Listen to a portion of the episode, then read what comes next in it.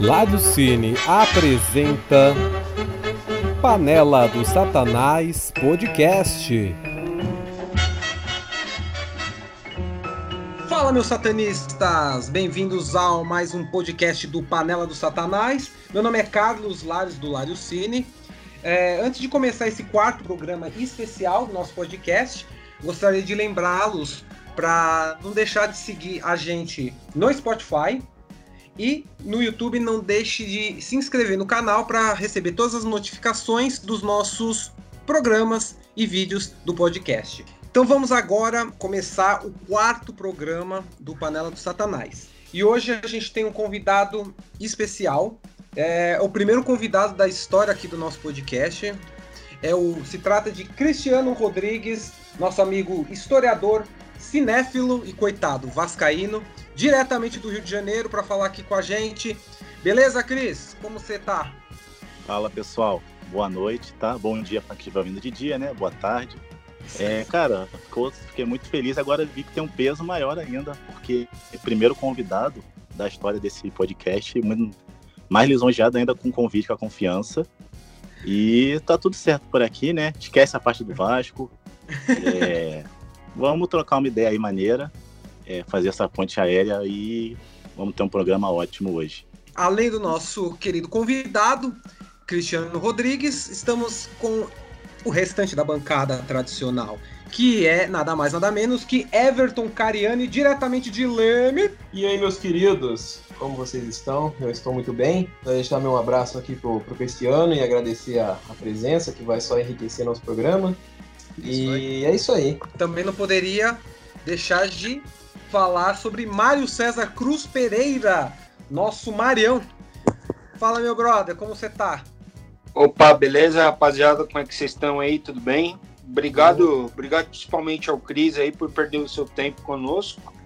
que isso. E vai ser da hora, hoje vai ser bacana. Muito bem, muito bem.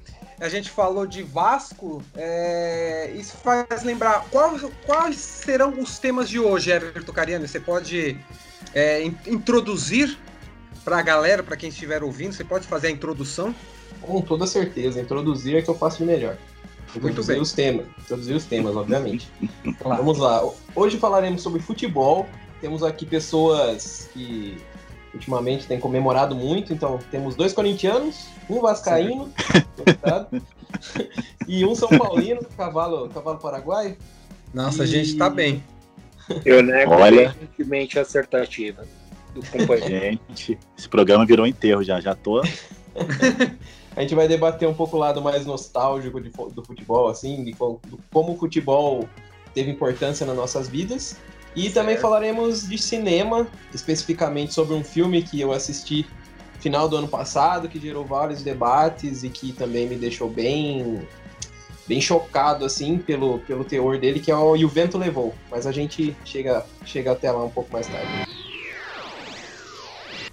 Muito bem, muito bem. Então vamos lá, vamos começar falando de futebol. Bom, eu vou começar assim. O Corinthians, como o Everton já falou, meu time não tá bom. O, o time do Everton também. Somos dois corintianos tristes. É, mas eu vou. Eu confesso para vocês que nesse ano de pandemia, é, nesse último ano, esse último campeonato especificamente, eu não venho acompanhando futebol. Me deu uma brochada legal. Eu não sei vocês, o que vocês estão vendo, se vocês estão acompanhando bem os, os jogos de futebol, seja nacionais, internacionais, do seu time ou o, o brasileiro em geral.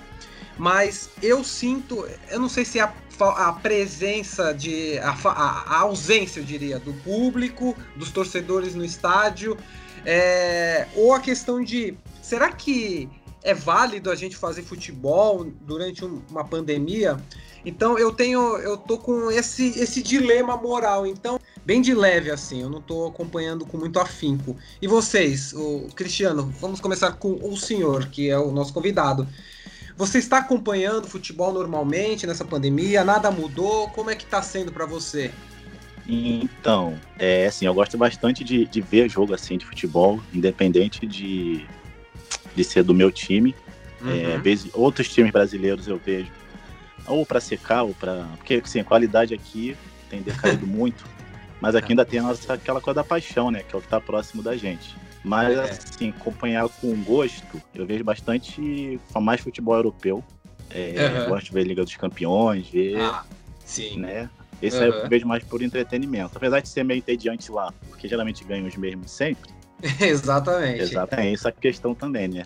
É, por mais que seja mais bonito de ver, acaba sendo meio repetitivo. E você tem algum time do de, da Europa, assim, que você fala, ok, esse daí eu, eu tenho uma certa simpatia, porque é uma coisa meio Enzo, assim, né? Ó, meu primeiro time, meu primeiro time é o Barcelona, meu primeiro time é o Manchester City. Mas, por exemplo, eu, por, eu tenho. Eu gosto muito da Juve, né? Da Itália, da, de- a Juve de Turim. É um time que eu posso falar que eu sou o torcedor. Eu acompanho a Juve. Mas você tem algum time além do Vasco fora do país que você acompanha ou não? Cara, geralmente, é, eu costumo torcer pro time que é meio, meio que azarão, assim, tipo, tem alguma chance. É, tipo, a gente sabe que aquela vai ser a chance única dele naquela temporada, Sim. por quem tá no jejum há muito tempo, porque a gente sabe que, no final das contas, um Real Madrid, um Bayern, um, um City, se eles É. não ganharem esse ano, ano que vem a chance deles ganharem alguma coisa é muito grande. É, com certeza. Então, normalmente eu torço pro, pro um time mais, mais underdog, assim. Eu torci pra Atalanta na última Champions, pra ver se dá uma coisa diferente. É, geralmente simpatizo com mais com esses times inesperados. É, muito bem, muito bem. E você, Mário, você, você acompanha também ou não? Cara, assim, minha relação com o futebol é... já foi muito intensa, de chorar, brigar, sair na porrada. Sair na porrada? Peraí, peraí. Como assim, mano? Você vai contar isso, pelo menos uma história. Sair na porrada? Não, então, eu, eu no meu começo da minha adolescência era completamente psicopata por causa de futebol. De saber a escalação, saber o nome da mãe dos jogadores, saber de onde que ele veio, saber quanto custou o passe. Hum, Mas daí aconteceu um problema na minha vida chamado faculdade de jornalismo. Então o que, que acontece? Você vai percebendo que futebol é meio como salsicha, né? É melhor você não saber como é que é. Como é feito, né? Quais são os Não. bastidores, né? Cara, é um negócio muito sujo, é um negócio de uns caras que eles sempre vão ganhar milhões e milhões e milhões e você vai ficar puto assistindo. Mas assim, esse fanatismo eu não tenho, cara. Acho que eu não vou recuperar mais não. E também vamos combinar, né, que 250 mil mortos por causa do Covid, ter, ter campeonato é, é um crime, é uma temeridade. É, eu não sou cagador de regra. Você quer assistir, vai. Você quer ficar feliz, fique. Tá. Se eu não tiver nada melhor pra fazer na ocasião, assistir um, assistir um jogo, assisto, uma boa. Mas, cara, não é prioridade não. Muito bem, muito bem. Agora vamos falar com o outro careca do grupo, o Everton Cariani. E eu já vou emendar uma pergunta, o Everton. Em Leme tem um time da cidade? Em Leme tem o time da cidade, Qual o que é? Lemense. Lemense. Certo. Hum, Ele geralmente participa das copinhas, aí o Santos já, já veio jogar aqui uma vez. Já, te- já teve um caso famoso aqui que uma vez a Ponte Preta veio jogar aqui, deu uma treta. Treta Ah, é? pesada. Cara, Mas na nossa. copinha? Mas foi na copinha ou, sei lá, série B, série C do, do Paulista? Eu acho que foi na copinha também, mas isso faz muito tempo, cara. Porque dizem que a torcida da Ponte é bem apaixonada, assim, e os caras são da treta também, cara. Ah, sim. Eles são muito apaixonados. Eu não sei Sim, mas- de onde eles tiram essa paixão, porque é um time sem, sem título, velho, mais de 100 anos de história, mas eles são apaixonados, né? São sofredores, Sim. mas apaixonados. Eu costumo dizer que eu sou um corintiano não praticante, porque eu devo ter abandonado o futebol tem uns bons quatro anos, mas o É. futebol, o Corinthians em específico, já foi muito importante na minha vida, assim. Uhum. Era, se a gente for usar como hobby, era meu hobby principal, antes do cinema, dos outros hobbies que eu me adquirindo com o tempo. Caramba, não Mas- sabia, cara. Sabia Sim, que cara. apaixonado. É, legal. Eu era de assistir filme, de, de assistir filme, desculpa. Eu era de assistir jogo assim, passar mal, dar batedeira, ter que tomar água com açúcar, ficar nervoso. os Ah, até cara uns era dois chato. anos atrás eu era assim. Até uns É. dois anos atrás eu era assim. Não cheguei a, ao snipe do Mario aí de, de brigar e tal, mas eu tretava muito na internet. Então eu entrava em discussões e ficava o dia todo debatendo. Isso ainda antes da Libertadores, cara. Então os meus argumentos eram os mais corintianaços possíveis mesmo.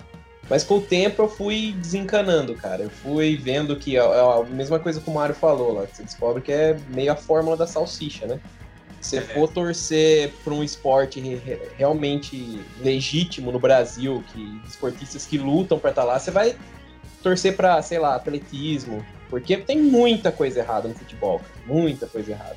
Eu lembro de um evento claramente que o foi perto da de quando o Fernandão morreu, que ele morreu no, no acidente de avião lá. É, de helicóptero, né? Foi de helicóptero. Isso.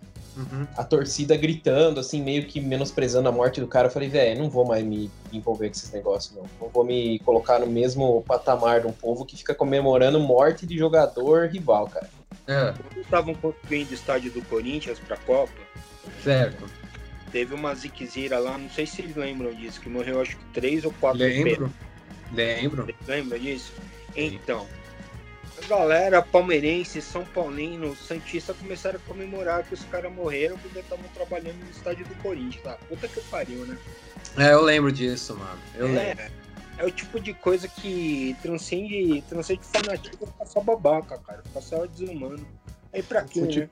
Desperta o pior no ser humano. Eu lembro também, vocês devem lembrar daquele acidente do, do Felipe Massa, quando ele quase morreu, que uma peça atingiu ele. Lembro. Só pelo, lembro, só pelo fato, só pelo fato do cara ser São Paulino, tinha corintiano falando, ah, esse São Paulino aí pode, pode morrer, foda-se. Cara, é o cúmulo. Aí a gente tá com, com um torcedor de um time que teve Eurico Miranda Ai, na presidência, né? é, tava, tava, ele falou de Andrés, eu comecei a pensar aqui. Cara, Caraca. André Sanches pra, pra você é tipo a Madre Teresa, né? Claro. É, que merece um, alguma. Pode, pode, falar à vontade, Cris. Ele tá morto, pode, pode descer a lenha. É, o, máximo que acontece é ele pegar no seu pé, aparecer, imagina. Aquele, Olha, aquela mas, voz fumante aparecendo no meio da noite pra você, mano. Você é louco. Vou, vou extravasar tudo que eu sempre te falar na cara dele, mas nunca deu. Mas tem gente que gosta do Eurico Miranda, né? Tem Vascaíno que curte o Eurico Miranda ou não. Então, cara, é aquela coisa. O Eurico é, vai durar. Acho que vai fazer 10, 20 anos que ele vai morrer, vai ter o Euriquista ainda. Então o pessoal é nostálgico, eles estão pensando no Eurico diretor de futebol, aquele dos anos 80, que não era santo, nunca foi, né?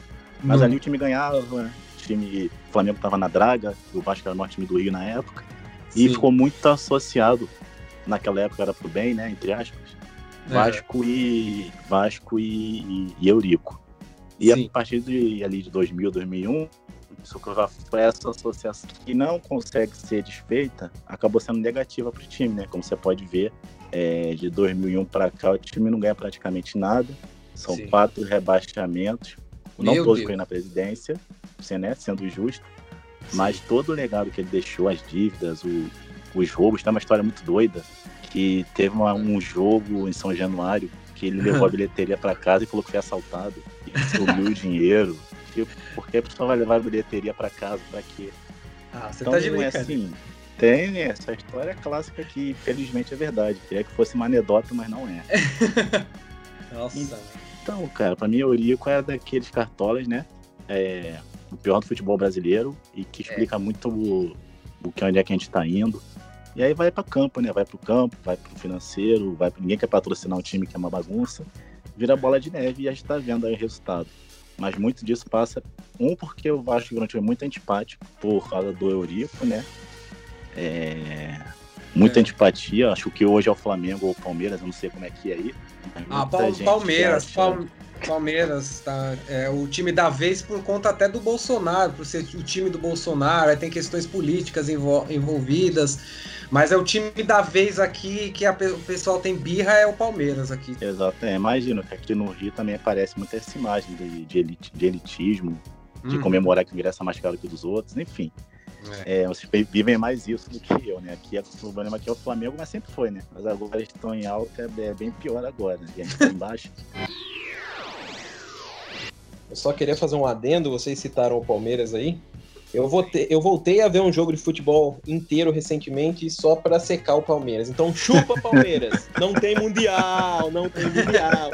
Mas Palmeiras assim, per- o Palmeiras perdendo significa o Jair Bolsonaro e o Felipe Melo tristes. Isso Hum, Felipe Melo também. Porra. Arrombado, filho de uma puta. E, e tem essa coisa do futebol, tem a rivalidade, eu diria assim, do futebol paulista com o futebol carioca, né, Cristiano? É, você é, tem, também tem a fama aqui de que, o, inclusive até entre os jogadores, né? Se eu estiver enganado, se estiver equivocado, você pode me corrigir.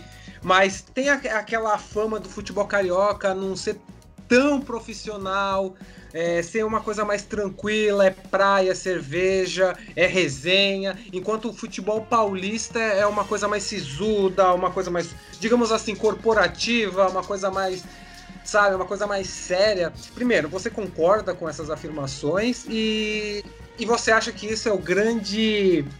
É, é o grande catapultador para dizer que o futebol carioca está em decadência? Você acha que esse é, é a principal razão ou não?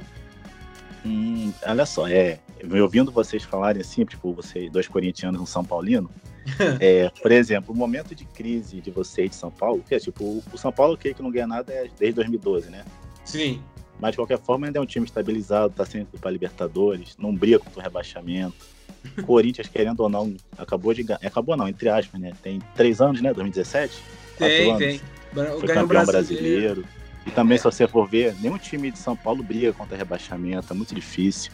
Sim. É, sempre estão na Libertadores. Se você colocar aqui comparado com o Rio, sempre tirando o Flamengo agora, que é agora, né? Tipo, 2019, 18 pra cá. Porque até 2017 ele tá sempre brigando lá embaixo também. É, sempre tem dois ou três cariocas, quando não eram todos, brigando para não cair, isso tem muito tempo. Nossa. Então, eu acho que, assim, realmente, acho, eu não sei se. Eu acho que vocês se profissionalizaram primeiro, não sei, não sei se é isso. Aqui É. tem muito uma visão de que o- aquele São Paulo do Murici, 2005 ali, era o primeiro time de gestão profissional do Brasil. É, não sei se também se era isso mesmo, se era estereótipo. Uhum. E logo depois veio o domínio do Corinthians também, e o Santos Sim. também, mesmo não sendo da capital, né? O mais bagunçado era o Palmeiras, mas hoje em dia é o mais rico. Então eu acho que procede sim. Não sei se de fato aqui é menos profissional, mas como o pessoal que joga sem receber atrasa salário, aqui tem muita facilidade de ir, realmente de sair, de ir pra praia, de ir pro bar, e até faz parte do folclore do carioca, né, do jogador. Jogar um futevôlei com o Renato é. Gaúcho, com o Romário. Pessoal aqui gosta muito disso. Tanto que sempre que o Flamengo tá em crise, a torcida diz: ah, bom era o Adriano, pô, que era bebia, mas entregava em campo. É. Toda a crise do Flamengo tem isso. Aqui tem muito isso, esse folclore do, do futebol como diversão. Então acho que com certeza é, tem influência assim no momento do Rio. É, o futebol carioca é de tantas glórias mil, né? Digamos assim. E dominava, né? Na década de 50, década de 40, até década de 60. Dominava o futebol brasileiro, né? Tirando o Santos, né? Que é aqui de São Paulo, mas, pô, o Brasil inteiro acompanhava nas, na rádio, né? Principalmente Nordeste, o Norte, acompanhava acompanhava os jogos do Flamengo, os jogos do Vasco, do Dinamite, o Flamengo do, do Zico. Tanto é que o pessoal do Nordeste, eles têm muita. é, tem muito torcedor de time carioca no Nordeste, né? E hoje em dia, digamos que não é nem a segunda potência do futebol brasileiro. Tem, tem os mineiros, tem os gaúchos. Claro que com o Flamengo agora em evidência, né? Agora voltou a, a ficar entre, o entre os protagonistas, né? Inclusive, isso que você falou da rivalidade que, que havia entre os times de São Paulo e os times do Rio, a gente tinha o saudoso torneio Rio São Paulo, né? Poxa, Nossa. Tinha. Coloca- colocava os times direto ali, era uma forma da gente ver, antes de chegar no Brasileirão, Aham. os times do- dos dois estados se degladiando, vamos dizer assim. Cara, eu queria fazer uma pergunta pro Cris, que é uma, uma dúvida que eu tenho há bastante tempo, assim. É, nós, corintianos, eu e o, e o Carlos, a, a gente já ouve piadinha há muitos anos a respeito do nosso Mundial de 2000, né? Ih, gente, mas meu Deus, tá difícil aqui, hein, gente. Muito, tô sendo perseguida, só Não é, tristeza. culpa, não é nossa culpa que você é vascaíno, pô. Tinha que ter né? um palmeirense aqui pra lembrar da Mercosul, porque tá difícil. Aquele jogo histórico. Mas continua aí, Everton. Então a gente, apesar de a gente não ligar para os. E a gente não liga mais porque agora a gente tem a nossa Libertadores e o nosso Mundial também, né? Então É. a gente não precisa mais ficar entrando em, em batalhas. Mas eu sempre quis saber o, o lado de lá, o lado do, do Vascaíno que disputou aquele Mundial, porque até então os times que não, que não participaram menosprezam, né? O povo, ah, não é Mundial de verdade, não sei o quê. Ah, o, Mas o, Mar- o- o Mário tá aí, o Mário tá aí pra provar. É. O Mário tá aí pra provar. Não, Certeza- vocês, vocês reconhecendo 92, 93 nosso, tá, pra mim tá tudo certo. Ah, eu reconheço, eu reconheço. Não sou chato, eu reconheço. Hoje em dia, Então tá hoje, tudo certo. A gente Hoje- tem três, vocês estão. Vocês têm dois, tá tudo bem. hoje em dia eu reconheço tudo, só não, só não reconheço o Mundial do Palmeiras lá de Não, esse não é 1990. mundial. Mundial tá sapato, não vai não. Salientando sempre, né? Uma, um dogma nosso aqui que Palmeiras não tem mundial, né? Exato. É, eu não posso, não, não posso ir contra isso. Cara ouvinte, a gente durante o episódio vai falar muito isso, vai reforçar essa ideia, porque precisa ser bem divulgada que o Palmeiras não tem mundial. Mas enfim, deixa eu voltar para minha, voltar para minha pergunta. Então eu sempre quis saber a- do, do- da parte do Vascaíno, assim, como ele viu o Mundial. Porque o- se os outros times menosprezam, mas é um time que participou, tava lá, porém não ganhou. Como que você via, acredito que você era bem pequeno, mas sei lá, seus familiares que também são vascaínos, como que eles viam o Mundial e como que eles veem até hoje em dia aquele, a participação naquele Mundial? Olha, meu amigo, é, realmente tem razão. Eu tinha só, foi 2000, né? Tinha 10 anos. É, tava na, na fase deslumbrante do Vasco. Então, eu posso dizer que, não posso dizer que eu lembro da expectativa na cidade.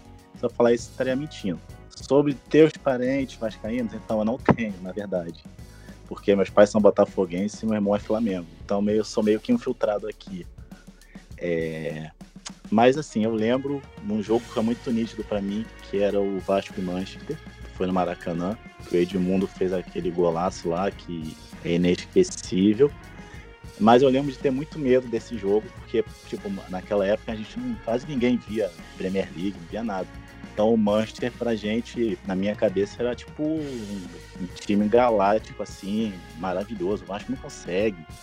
E quando fui vendo, tanto que eu nem vi o jogo, eu vi o resultado depois, vi que foi 3 a 1 Vasco, eu pensei, cara, agora nada para a gente, melhor time do mundo, que isso.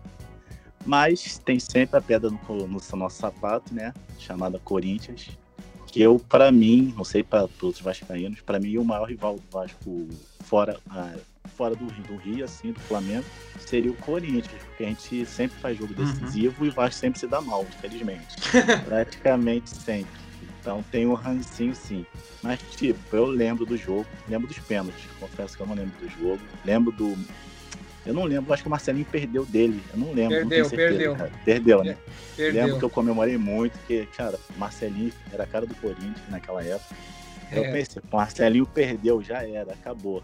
Aí, infelizmente, Edmundo, né? A cara do Vasco, jogou lá na lua. E aí, fiquei meio petrificado. Fiquei, tipo, já tinha ganhado o Manchester.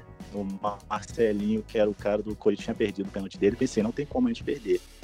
É, Uhum. E, realmente, agora, sobre ser mundial, eu creio que, assim, não era um mundial.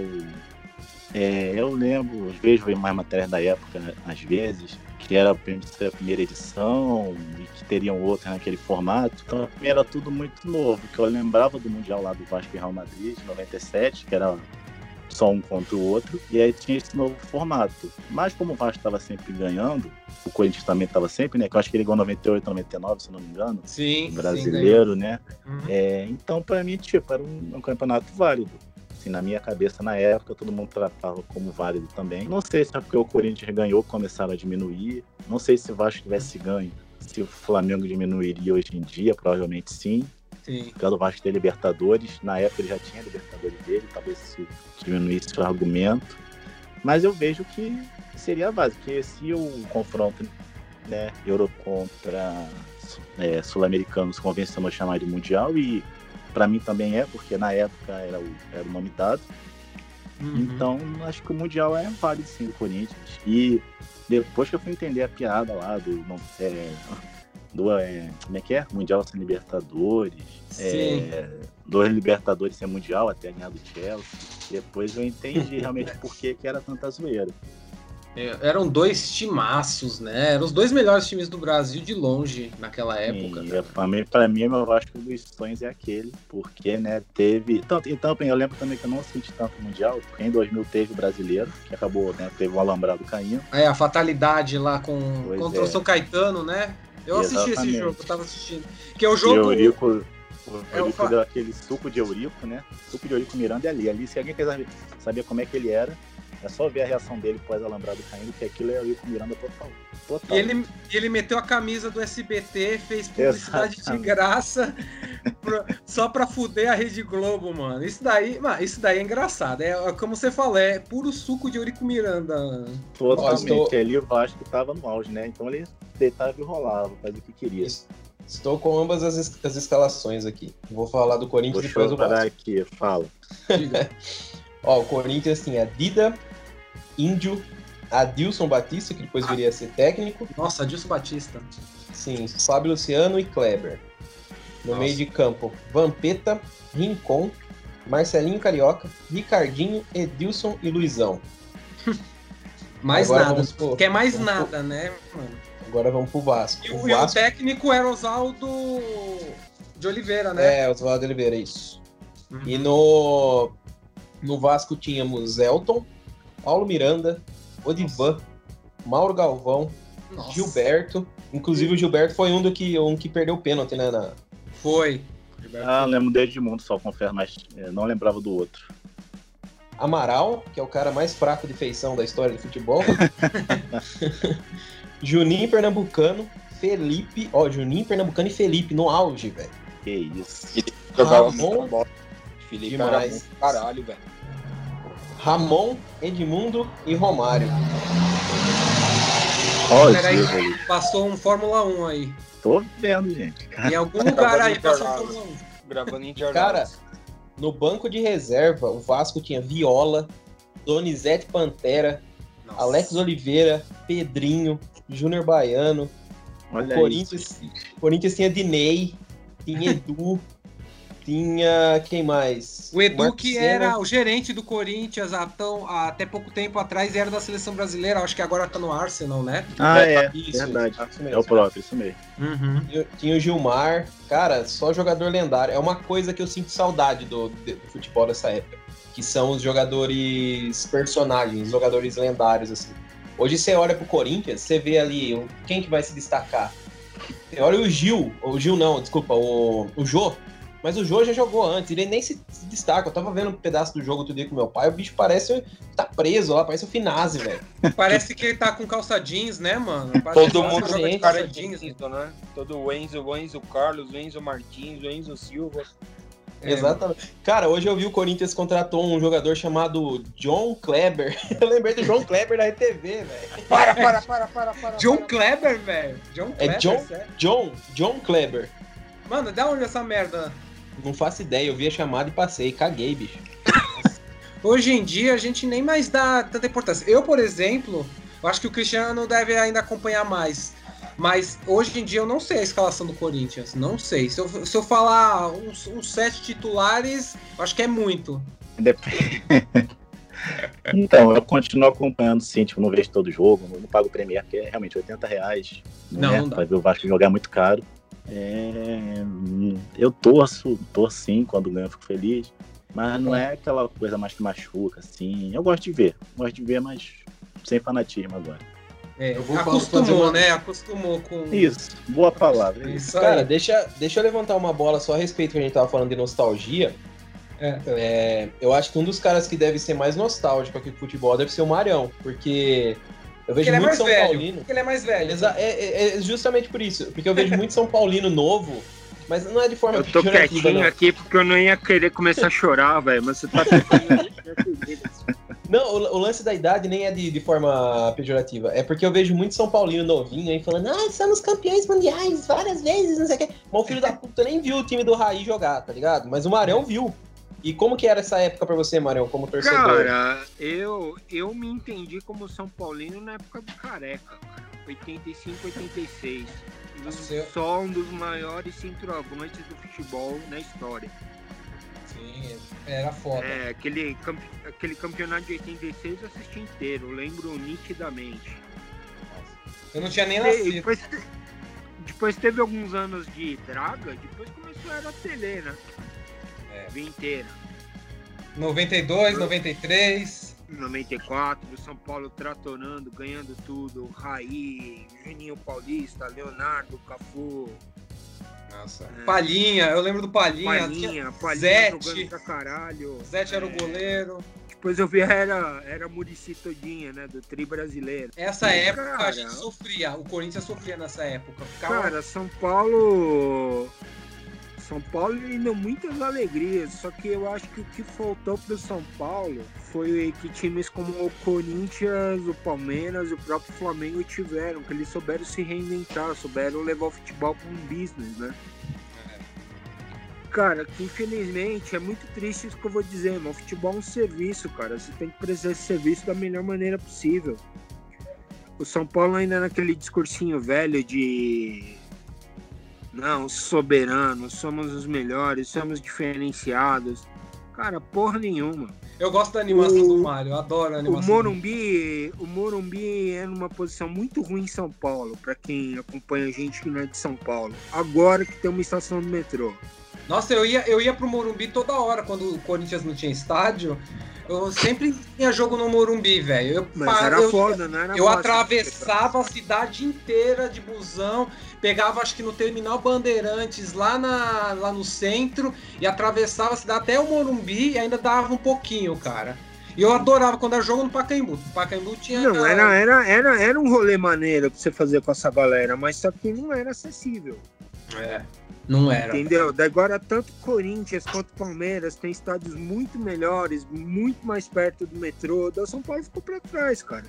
É, e, e só para finalizar o papo de futebol e a gente ir pro Vento Levou, vocês têm alguma passagem, alguma coisa que vocês queiram contar no estádio, alguma lembrança que fala, tipo, nossa, ainda bem que eu sou vascaíno, ainda bem que eu sou São Paulo, ainda bem que sou corintiano. Uma coisa que, que vai ficar pro resto da vida de vocês, assim, que vocês vão contar pros seus netos.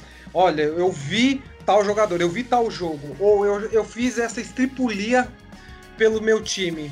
Tem alguma coisa?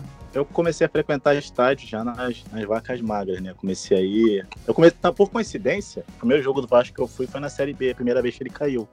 É. 2008, ano depois de vocês, se eu não me engano. 2009, Caralho. Caralho, É, foi chegou chegando. Vasco e Portuguesa no Maracanã, eu lembro. Foi o primeiro jogo do Vasco que eu fui. Vasco e Português, o clássico lusitano, né? Exatamente, quando a Portuguesa ainda tava entre Série A e Série B, né? Era ioiô. É. É, aí eu lembro que o Vasco já tinha subido, já tinha sido campeão, foi um jogo que não valia nada. É, foi um jogo muito ruim, inclusive, mas enfim. É, mas sim, cultura de estádio, pra mim eu gosto muito de ir no estádio, mas não é um costume que pra mim que é recente. Eu Não foi nenhum jogo que pode ser dito grande, assim. Eu fui no jogo da Libertadores de 2012, esse dia também, né? Mais um ano triste, por causa do Corinthians. Esse foi um dos anos mais felizes, politicamente falando, pra mim. E muito obrigado, vocês tiveram uma grande participação aí nessa Mas eu digo, felicidade. sou, dá um oi. Tem que ter uma estátua dele lá. Uma, o Cássio, tem que ter da- do lance todo, né? O chute É. e o Cássio também, que foi bem. Inclusive, é, É. falando sobre fanatismo, esse foi uma das vezes que eu joguei o controle na parede, no gol do Paulinho. Nossa, Foi muito esse no é final. Foi muito no final. no gol do Paulinho, né? Que o Paulinho depois vai pro Alambrado comemorar. Que é uma das... Tomou, tomou uma bica da sua mãe que você Pô, com certeza. Falei, que que é isso, gente? Que que é isso? Aquele. No meu caso, pros pênaltis. Mano, né? pros pênaltis. No meu caso, eu berrei com meu pai. Eu lembro, meu pai sempre teve problema no joelho. Eu pulei no meu pai. Eu. Mano, meu Deus do céu. Ó, eu até arrepiei, cara. Cara, é, veio pro hospital. é, mano. Cara, é um dos, mano, é um dos momentos futebolísticos mais lindos. Inclusive, eu, eu até tinha falado até numa conversa antes com o Chris que o Vasco me proporcionou dois, dois, dois grandes momentos da história do Corinthians pra mim. Foi em cima do Vasco, né? Que já, os já citados, né? O Mundial e o, e o time lá da Libertadores, o jogo da Libertadores. Mas eu, eu lembro que eu já fui num jogo, eu acho que eu também já comentei isso com o Chris. O Chris não lembra. Ô, Cris, quantos anos você tem? Você é novo, né? 30, sou de 90. Ah, é, é. É, é, é mais foi. novo que a gente, é mais novo que a gente, mas é trintão, não é tão novo assim. Mas eu, eu, eu tava num jogo da Libertadores, da Libertadores não, da Copa Sul-Americana, que era Corinthians e Vasco. Eu lembro que o Vasco tinha, o técnico era o Renato Gaúcho. No, mano, nessa época o Renato Gaúcho ninguém dava nada para ele, né? Exatamente. Aí ele se tornou um dos maiores técnicos do Brasil na atualidade, mas naquela época eu lembro que eu xinguei, aí eu lembro que tava tipo um cara, tinha um cara do meu lado, ele tá com um copinho de de águas de lindóia, sabe aqueles copinhos de lindóia? sabe? No, no, no, Renato Gaúcho acertou o Renato Gaúcho, mano. O Renato Gaúcho começou a xingar. Aí todo mundo começou a xingar o cara da torcida, inclusive eu, mano. Tá louco, mano? Vai foder o Corinthians, caralho. Mano, aquele dia eu fiquei muito pistola e o Renato Gaúcho xingando, mano. E, mano, o jogo foi na, no Canindé. É, que é Gente, estádio... isso eu não tô lembrando. Realmente é, foi no Mas deve ter perdido, né? Deve ter perdido, foi... Perdeu, perdeu. Ah, sabia. Perdeu 3 a 0 impressionante, cara. Desclassificamos, desclassificamos o, o, o, Vasco naquele... Mas aí, no jogo seguinte, o Corinthians perdeu, se eu não me engano, pro River Plate. Mas... É, não, não foi pro River Plate? Acho, não, acho que não foi pro River Plate. Foi pra algum time argentino. O Lanús, acho que foi lá. Não, enfim, whatever. E aí, mano, esse jogo foi no Canindé. O Canindé, vocês já assistiram o jogo no Canindé? O, o Mário, você já assistiu o jogo no Canindé? Não, cara, nunca. Passo muito na frente, mas nunca tive a oportunidade de entrar, não. Eu acho que deve ser um estádio muito legal pra você ver um jogo, hein? Porra, é muito da hora, mano. Eu lembro que tinha uma matilha de. Tinha uma matilha lá, tinham vários cães ali na arquibancada, assim, mano, de boa, mano. Tinha uns cachorros vira-lata que invadiram, assim. Esse é o futebol brasileiro. Mano, a gente começou a gritar pros cachorros, velho. Diz que tem caldo verde e bolinho de bacalhau na lanchonete lá, né? Tem, tem. E diz que tem o trator lá enterrado, né? Tem a história do canino. que essa história é famosa aqui em São Paulo, é folclórica. Não sei se você conhece a história do trator, ô Cris. Nunca ouvi falar, por isso que eu tô aqui. Mas um trator embaixo do gramado não é que tem... visualizar. Não, é porque assim, fizeram um estádio, né? E precisou. Quem, você, pra você construir estádio, precisa de um trator. Só que aí os cabaços dos portugueses lá eles fizeram o estádio, colocaram o trator, só que esqueceram de tirar o trator. Então o trator ficou preso dentro do estádio e eles não tinham saído, não tinha como sair, eles não fizeram saída pro trator. Isso daí é uma história lendária. Depois, provavelmente, eles desmontaram esse trator. Isso se for verdade, né? Mas essa é uma das histórias mais icônicas, assim, da, da portuguesa. E, mas, cara, eu não duvido, não, velho. Portuguesa, portuguesa, inclusive, é um time muito querido. Ainda bem que parece que estão voltando. Estão voltando e a portuguesa gosto é muito da portuguesa, gosto a por... demais. A portuguesa é tão foda que isso eu fiquei sabendo ano passado que o Maradona era para ir para portuguesa na década de 70. É, eu soube disso também, cara. Imagina, cara, o Maradona, mano, bom, eu acho que seria um efeito borboleta, né, velho? Eu acho que a carreira dele não seria a mesma se ele ficasse na portuguesa. Ou a portuguesa. Virado pastor. teria virado pastor, estaria vivaço até hoje em dia, não teria cheirado Com uma certeza. coca na vida. Não, não. Se ele tivesse ido pra portuguesa, velho. Algum Manuel lá virou a vida dele, vida louca.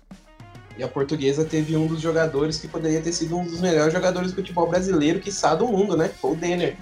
E o Denner, que inclusive foi aplaudido de pé pelo próprio Maradona. Teve um jogo lá, é. não sei o Denner, inclusive, jogou no Vasco, né? Inclusive, ele morreu. Quando ele morreu, foi no Rio de Janeiro, quando ele jogava no Vasco, né, uh, né Cris? Ou não? Foi isso mesmo. Ele, ele tá dirigindo aqui no, no bairro aqui, bairro rico aqui da Lagoa, mas tem uma. A Lagoa é um.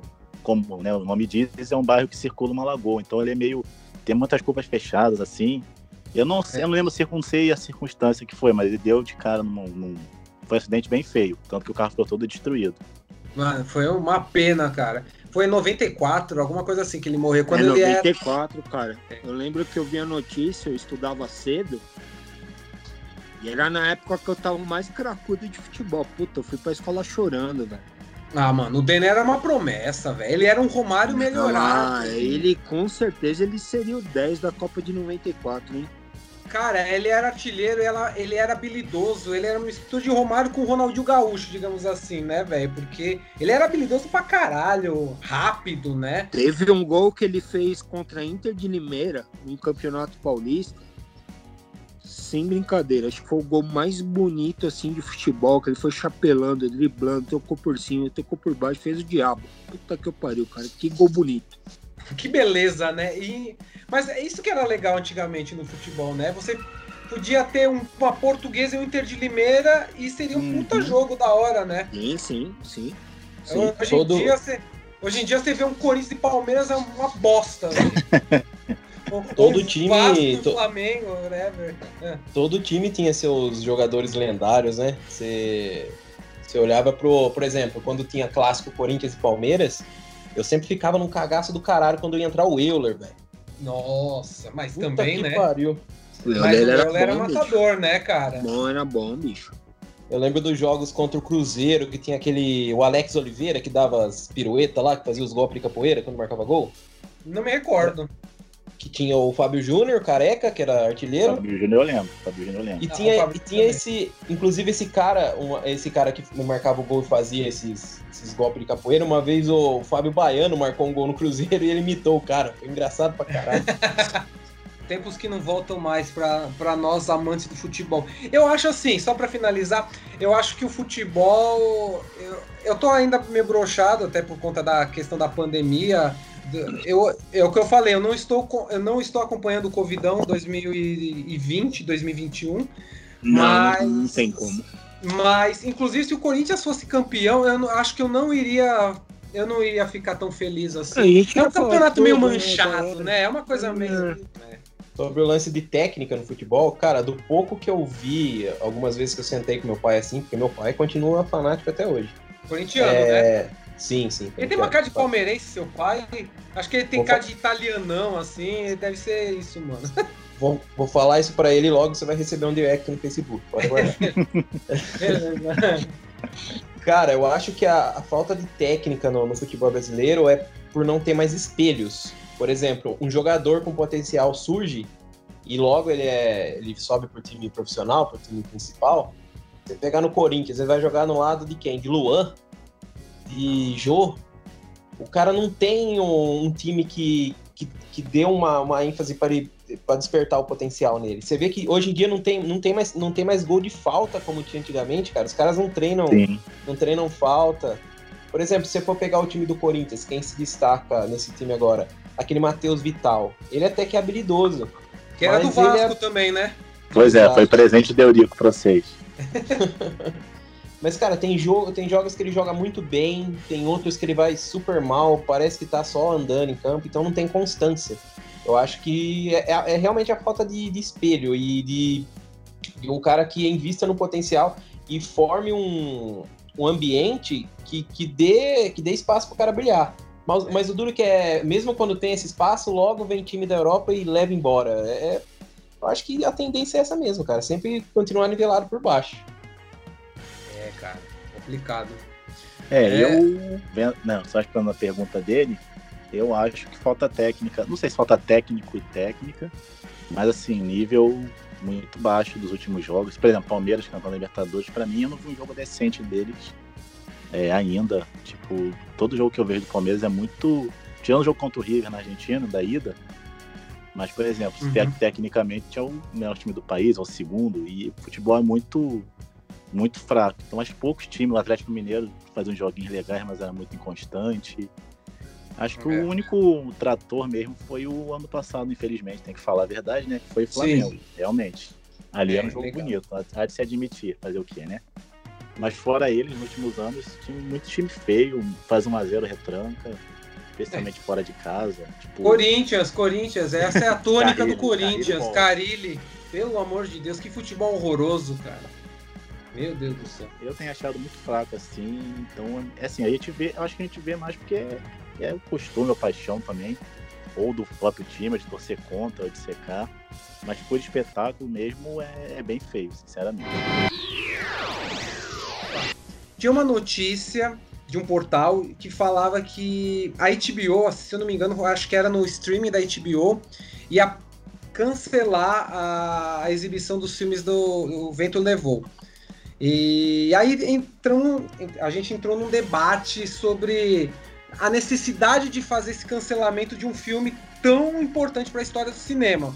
Porque, querendo ou não, se eu não me engano, foram mais de 10 Oscars. É um dos maiores filmes da história do cinema. Você tem uma direção de arte impecável, você tem atuações em- é, impressionantes. É um filme que é um épico, assim. Eu acho que é um filme com mais de 80 anos que todo mundo conhece, eu já ouviu falar. Mas tem uma, um pequeno detalhe, né? Ele tá do lado errado da história. Digamos que ele faz é, menções aos confederados de uma forma positiva, ou seja, você tem a Scarlett, que é a, a protagonista, ela tá do lado dos sulistas.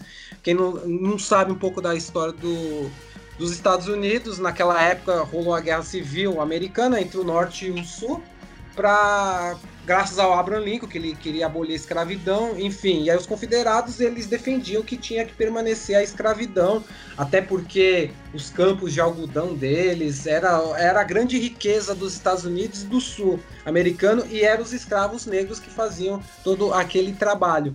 E o filme ele é uma carta aberta para esse tipo de para esse momento histórico, até porque é baseado num livro e esse livro que é da época do período, se eu não me engano, se eu não me engano, é um pouquinho mais mais recente assim, não é tão da época da Guerra Civil, mas é um livro que passava pano, passava pano total para atos racistas, enfim, e tem histórias dos bastidores, inclusive do Oscar, relacionados a esse filme que são é, que tem a ver com a segregação americana que estava é, durante a década de 30 até a década de 60 vingou nos Estados Unidos.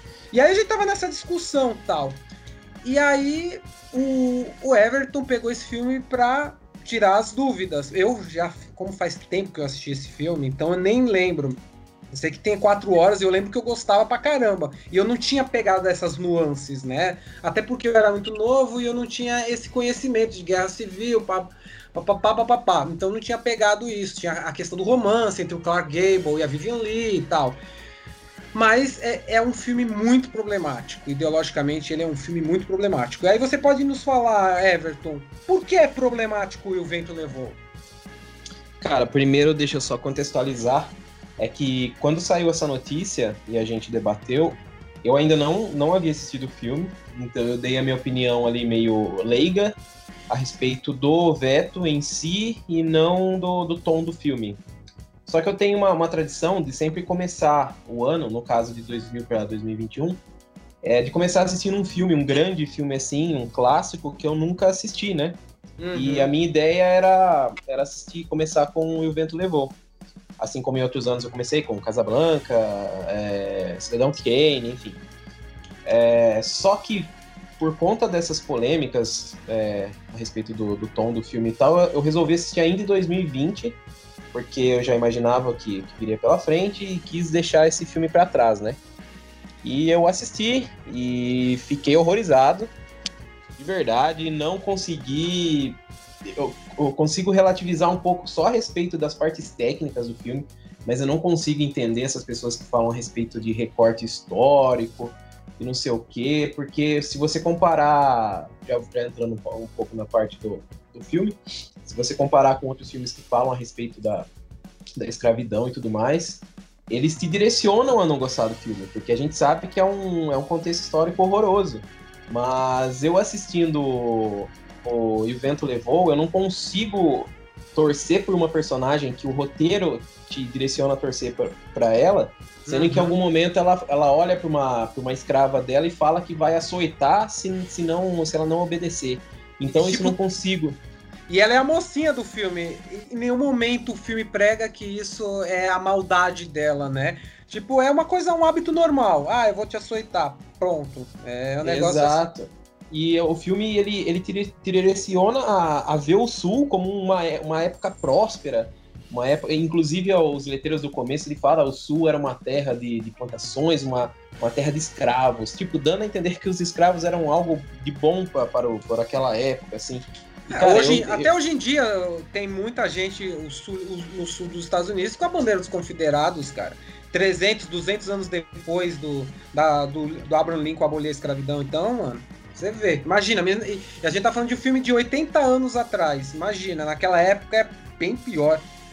E exatamente, e frente a isso, a gente começou a debater, né? Eu joguei lá no, no nosso grupo, a gente começou a falar a respeito disso tudo e tal, com algumas opiniões distintas. Aí eu lembrei de uma opinião do Mário que realmente eu concordo, que eu acho que o filme, ele, mesmo com todo esse conteúdo nocivo e problemático, eu acho que ele não deve ser jogado para debaixo do tapete, não deve ser escondido. Eu acredito que você tem que colocar um historiador para colocar no começo do filme dar um contexto e explicar como foi aquela todo aquele contexto histórico, porque se, se não tiver esse recorte, se não tiver uma pessoa falando, qualquer incelzinho aí pode assistir e falar: "Ah, isso aí mesmo, isso aí é a história dos Estados Unidos, é nós, é Trump, tamo junto". Então, você tendo esse contexto, você assiste o filme já com esse prisma. Eu não sabia que, eu sinceramente, eu não sabia que ia ser nesse tom. Eu sabia que eu ia encontrar coisa ruim ali, mas eu não sabia que ia ser nesse tom. Eu avisei, eu, fiquei, eu avisei eu fiquei, você. Eu, avisei. eu fiquei horrorizado, cara, eu fiquei horrorizado. E, e daí também eu sugeri para nós abrir esse debate aqui e trazer o Cris, porque o Cris, além de, de ser formado em história, ele também é um homem negro que vai poder muito falar muito melhor do que a gente a respeito do que o filme o filme significa o que ele significa para a comunidade negra, o que ele pode causar de ruim, se ele concorda que deve ser boicotado e tudo mais. É, e não só o evento levou, mas como obras ditas de, do seu tempo, por exemplo, até no Brasil a gente pode citar o Monteiro Lobato, até o a gente que gosta de terror, nós quatro, a gente gosta de terror, o Lovecraft também, entre outros, é, outras obras até cinematográficas, enfim, a gente pode até debater sobre isso. Vale o cancelamento? A gente pode passar pano por ser uma coisa de uma, de uma era passada, de homens com outra cabeça, ou a gente tem que contextualizar? Que, como a gente entra nesse debate? Exato, então vamos lá, o debate vai ser muito rico porque temos dois historiadores, um jornalista e um cozinheiro que sou eu. confesso, eu comecei a ver o filme. Um dia eu ia ver, assim, por exemplo, eu me considero de certa forma cinéfilo uhum. é, e tenho várias lacunas de, de, dos chamados clássicos do cinema. Então, provavelmente, algum dia eu veria o vento levou. É, confesso que antes da questão da HBO é, tirar o, o filme, eu não uhum. sabia de todo esse tom racial, porque é uma coisa muito romantizada esse filme, né? Que nem Casablanca. Exato. É um épico, todo mundo só fala bem. Tipo, parece que. Então, é, também não tinha esse viés, confesso. É um clássico do cinema, isso é inegável. Uhum. Sim, então nunca. Mas também porque eu nunca tinha pesquisado, nunca tinha me interessado verdadeiramente em ver por agora o filme. É, e quando eu comecei a ler, pesquisar, eu comecei a ver o filme. É, além de, da, da questão toda problemática, um filme longuíssimo, né? Praticamente Sim. quatro horas.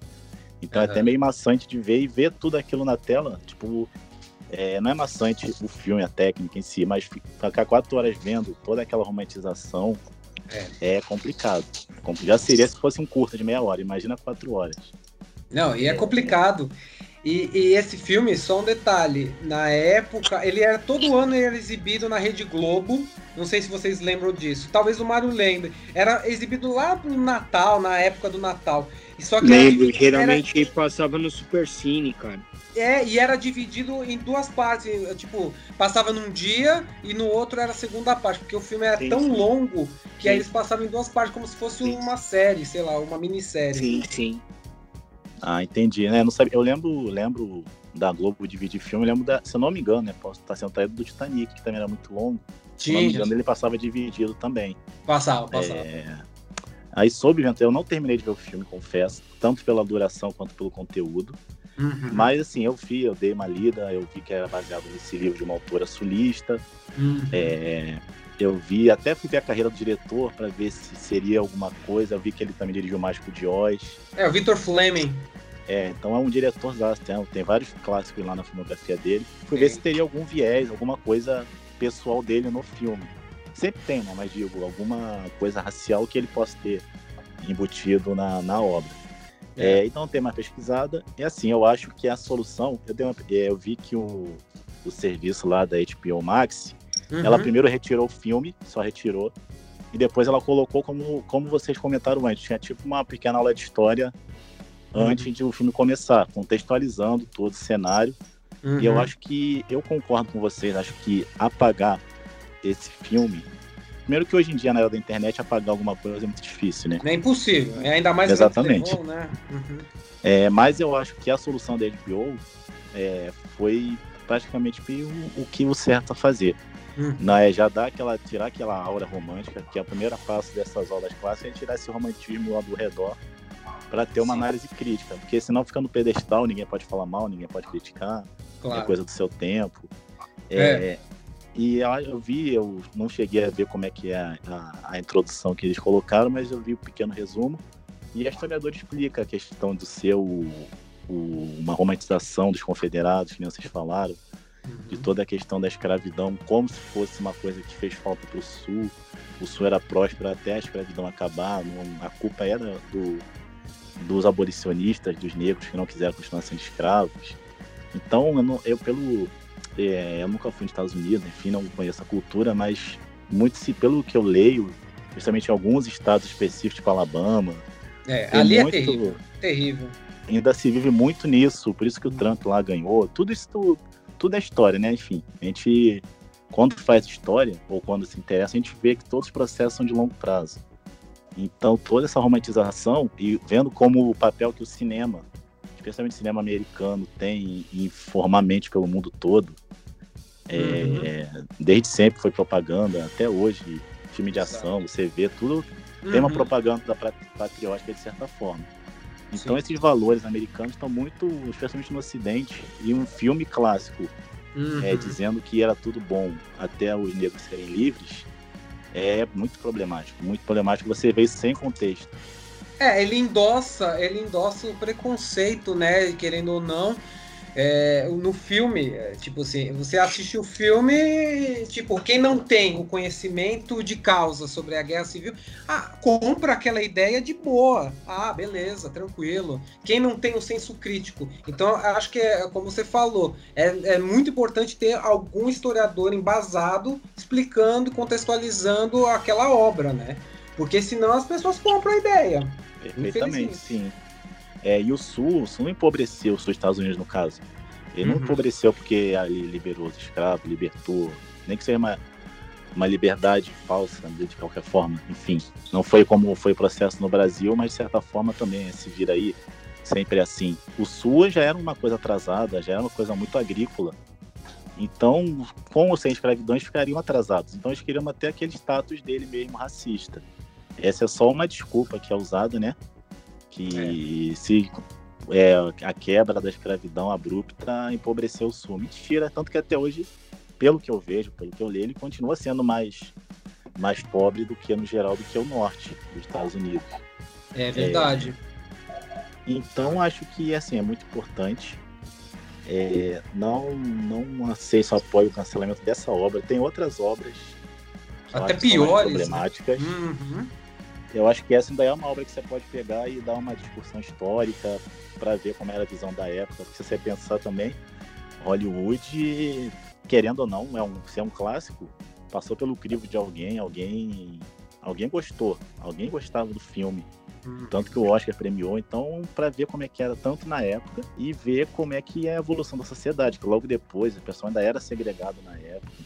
Como é uhum. que, né, com, com pessoas negras sendo enforcadas é, como diversão, tinha cartão postal no sul. Meu Deus do, do céu. Dos negros. Era, um evento. Era um evento, enforcamento de negro. Meu então, Deus. como é que convivendo com essa época tem um filme que romantiza a escravidão? Acho que é muito, muito legal, muito importante essa, essa quebra. E o pessoal fala que hoje em dia tudo é mimimi. É. é, então, mas é importante que esse, são debates desses que possibilitam que a gente consiga ver esse filme de forma crítica. Exatamente. Cara, o, que, e... o que me faz, o que faz eu me perguntar ainda hoje, o Cris falou sobre o pessoal gostava. Ainda tem gente que gosta muito desse filme. E eu não sei se, se tem algum tipo. Eu realmente quero acreditar no fundo do coração que essas pessoas são ingênuas e elas não entendem o contexto que esse filme se passa. Apesar de eu estar tá sendo ingênuo ao máximo, né? Mas tem gente, por exemplo, até pouco tempo atrás saiu um box, com o Vento levou um box grande, assim, com vários discos e tudo mais. E, cara, eu não consigo. Eu não consigo imaginar como a pessoa vai sentar, sei lá, com a família para assistir um filme daquele tranquilo, sabe? Sem esquecer tudo que aconteceu. Eu concordo com vocês em tudo. Eu acho que se a gente pedisse para esse filme ser ser escondido, seria a mesma coisa que, fala, que o alemão falar que não quer falar sobre o Holocausto. Não é. tem como não falar, cara. A gente não pode esquecer a história. Mesmo que não seja nossa história, é uma coisa que, que vai reverberar em outras pessoas. E o cinema sendo uma forma de arte tão globalizada, Eu acho que um filme desse, contextualizado, ele serve para gerar debate como o que a gente está tá fazendo aqui agora. E provavelmente o nosso episódio vai fazer outras pessoas gerar esse tipo de debate. Porque um filme como esse, até os dias de hoje, ele tem esse status de clássico. De será que é só apenas pela, pela parte técnica mesmo que revolucionou o cinema? Tem muita coisa por trás disso que dá para ser, ser, debatido. E sabe, e sabe o que é uma coisa? Aí, aí o cara chega e fala: ah, mas isso faz parte do contexto da, da época, faz é baseado num livro de, de, uma sulista, blá blá blá. Mas se você vê os bastidores do filme, por exemplo, até no próprio Oscar, o filme é, é, é muito problemático, até a cerimônia do, da academia. O, o Vento Levou, ele foi indicado para melhor filme, melhor atriz coadjuvante, melhor atriz, melhor diretor, melhor fotografia, melhor roteiro adaptado, melhor montagem, melhor direção de arte. É, me, outro melhor atriz coadjuvante, melhor ator, melhor trilha sonora original, melhor, melhores efeitos visuais e melhor mixagem de som. Tecnicamente, o filme, de fato, ele é impecável. Só que tem um detalhe: ele venceu melhor fotografia, é linda, deslumbrante a fotografia, uma das mais belas fotografias do cinema, isso é inegável. Montagem, né, direção de arte e atriz coadjuvante ganhou melhor filme, melhor atriz, melhor diretor. Só que tem um porém: a, a Harry McDaniel foi a primeira negra a ganhar um Oscar. E a gente sabe como eram os Estados Unidos naquela época. Então ela foi receber o Oscar. Primeiro que ela não, ela estava separada do elenco, ela estava numa mesa perto da cozinha, porque naquela época o, os eventos ocorriam na, no salão de festas de, do hotel lá, não era tipo Ritz, Ritz assim, sabe, de Los Angeles, lá de Hollywood. E ela ficava perto da cozinha, perto dos, do, do pessoal da, da, da, faxina, o pessoal, os garçons, a comida saía de lá, ela ficava ali. Enquanto a mesa com os membros do elenco brancos ficavam mais para frente do palco. Então ela ganhou o Oscar, ela teve que atravessar todo o salão e deram um minuto para ela ela agradecer. Ela agradeceu rápido, inclusive tem, tem isso na internet. Tem esse momento que é um dos momentos mais é, tristes e felizes também ao mesmo tempo, porque foi a primeira negra a ganhar um Oscar em pleno em plenos anos 40, mas você, você vê aquilo como um racismo já enraizado ali, né? As pessoas normalizavam aquilo de um jeito de deixar uma atriz separada só por ela ser negra. E ela ganhou o Oscar. E, e ela, ela morreria oito anos depois, nova também, acho que com 48 anos por aí. E ela, antes de morrer, ela fez outro clássico da, desses filmes racistas, que é a Canção do Sul. Que é um filme que a gente tava falando nesses tempos que o, é muito difícil esconder um filme, mas a Disney, que é a detentora dos direitos da Canção do Sul, que é um filme da Disney, ela esconde muito bem, tanto que nunca foi lançado para DVD e nunca foi lançado para Tem no YouTube, viu? Tem pro Blu-ray. Tem, no YouTube. Tem, no, YouTube. YouTube, dublado em português, só acessar. Então, ah, tem, tem no YouTube, tem Torrent. É... Você, Cristiano, você acha que. Você, é, você acha válido, tipo assim, assistir a Canção do Sul? Você acha que isso pode abrir mais discussão? Porque a Canção do Sul é ainda mais ela é ainda mais racista, dizem que ela é ainda. Eu não assisti a Canção do Sul, é mais racista que o próprio evento levou, porque ela, ela fala sobre estereótipos. Ela estereotipa muito o negro, ela diminui demais, inferioriza. E é um filme que é, mistura animação com, com live action. Né? De fato, a animação é clássica, inclusive, se não me engano, ganhou o Oscar de melhor canção também, esse filme. E a, e a Mary McDaniel fez esse filme. Você vê como é a, é a, pecha dela, né? Faz O Vento Levou e faz a Canção do Sul, dois filmes super racistas. Você acha que é interessante, assim, as pessoas ainda assistirem, procurarem a Canção do Sul? O que, que você acha disso? É, então, confesso que a Canção do Sul, eu como não sabia da existência desse filme, uhum. até ter o convite do Everton, que aí eu fui pesquisar outros filmes problemáticos, porque de cabeça eu confesso que eu só sabia do nascimento de uma nação, Uhum. a gente pode até falar depois, que é, para mim é o hiper problemático. É, mas eu descobri que existe essa canção do Sul e quem, quem comentava, assim, é, falava que era ultra racista real, como você disse, era perpetuar os estereótipos negativos que são base do, do racismo Não só nos uhum. Estados Unidos, como também em outras partes do mundo, talvez no mundo todo, porque como, né, como eu falei, o que Hollywood exporta, o Ocidente todo consome. Então, ter um filme que reforça isso, numa sociedade, no, no mundo ocidental que já é racista no, no geral, uhum. é só, só reforça. É, então, pelo o que o Mauro falou, a Disney está escondendo o filme do catálogo, mas como o Mário disse, está no YouTube. Uhum. Então, hoje em dia, como é, é, muito difícil conseguir esconder alguma coisa. Então, se for para escolher entre esconder o filme e ter pelo menos uma contextualização, que nem tá aí com o Vento Levou, eu iria, porque tá no YouTube solto. A pessoa faz a interpretação que ela quiser. É, uhum. é, é bem pior para mim assim. É verdade. É, então, é verdade. Acho, como hoje em dia é impossível esconder as coisas, sinceramente, vamos falar a verdade. É. é então eu vou, eu opto mais por ter essa contextualização e explicando todo, toda a problemática do filme. Porque as pessoas vão ver. Então vai ser pior a pessoa ver sem ter noção, sem ter um contexto histórico. Não, faz, faz sentido. Eu, eu, nem tinha pensado nesse ponto de vista. Seria melhor a própria Disney divulgar, sei lá, por meio do streaming dela, um filme, só que com a contextualização igual a HBO fez com o Vento Levou. Seria, seria menos jogado e aí teria essa contextualização, a gente saberia o que está por trás disso, a forma errada, a visão errada eh, de mundo que tem aquela obra, né? Pelo menos a gente saberia isso. Quer dizer, a gente saberia não, o grande público saberia disso, mas se você tem jogado no YouTube dublado, muitas pessoas vão assistir aquilo como um puro entretenimento e absorver aquela ideia, querendo ou não, a normalizar tudo aquilo que está sendo mostrado na tela, né? Que eu, eu já faço meu boicote, eu não, não tenho interesse em ver nem a Canção do Sul, uhum. muito meu Nascimento de uma Nação, porque sinceramente acho que não tem nada tirado de útil, especialmente o Nascimento de uma Nação, que é. eu nunca vi, mas não precisa, né? Porque exaltação é. da clã, é, para mim já é demais. É, é problemático. Mas, como hoje em dia as coisas realmente de fato estão disponíveis, não tem como ter essa hipocrisia. Se a Disney esconde, tá no YouTube, é, tá uma prova de que hoje em dia tudo é possível. Pois então, é. dentro, dentro do mundo real que a gente vive, eu acho mais útil que tenha essa contextualização, pelo menos. Tá. Cara, eu, a respeito do Canção do Sul, eu também não vi, mas eu vou dar minha opinião, eu vou passar a bola pro Mário, que ele pode falar melhor que ele assistiu.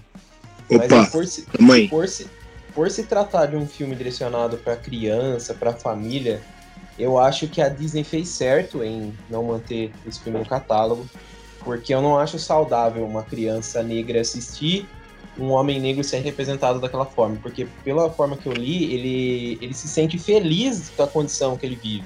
Sim. Ele se sente feliz naquela condição é, andando com as crianças e tudo mais, como se fosse um amigo ou alguém que que está em pé de igualdade com eles ali. Quando a gente sabe que o contexto não é aquele. Então, plantar essa ideia já cedo na, na, mente da criança, que aquela época foi essa, essa coisa fofinha, com bichinhos desenhados voando em volta assim, eu não acho interessante, cara. Mas o, o Mário pode falar melhor que ele assistiu.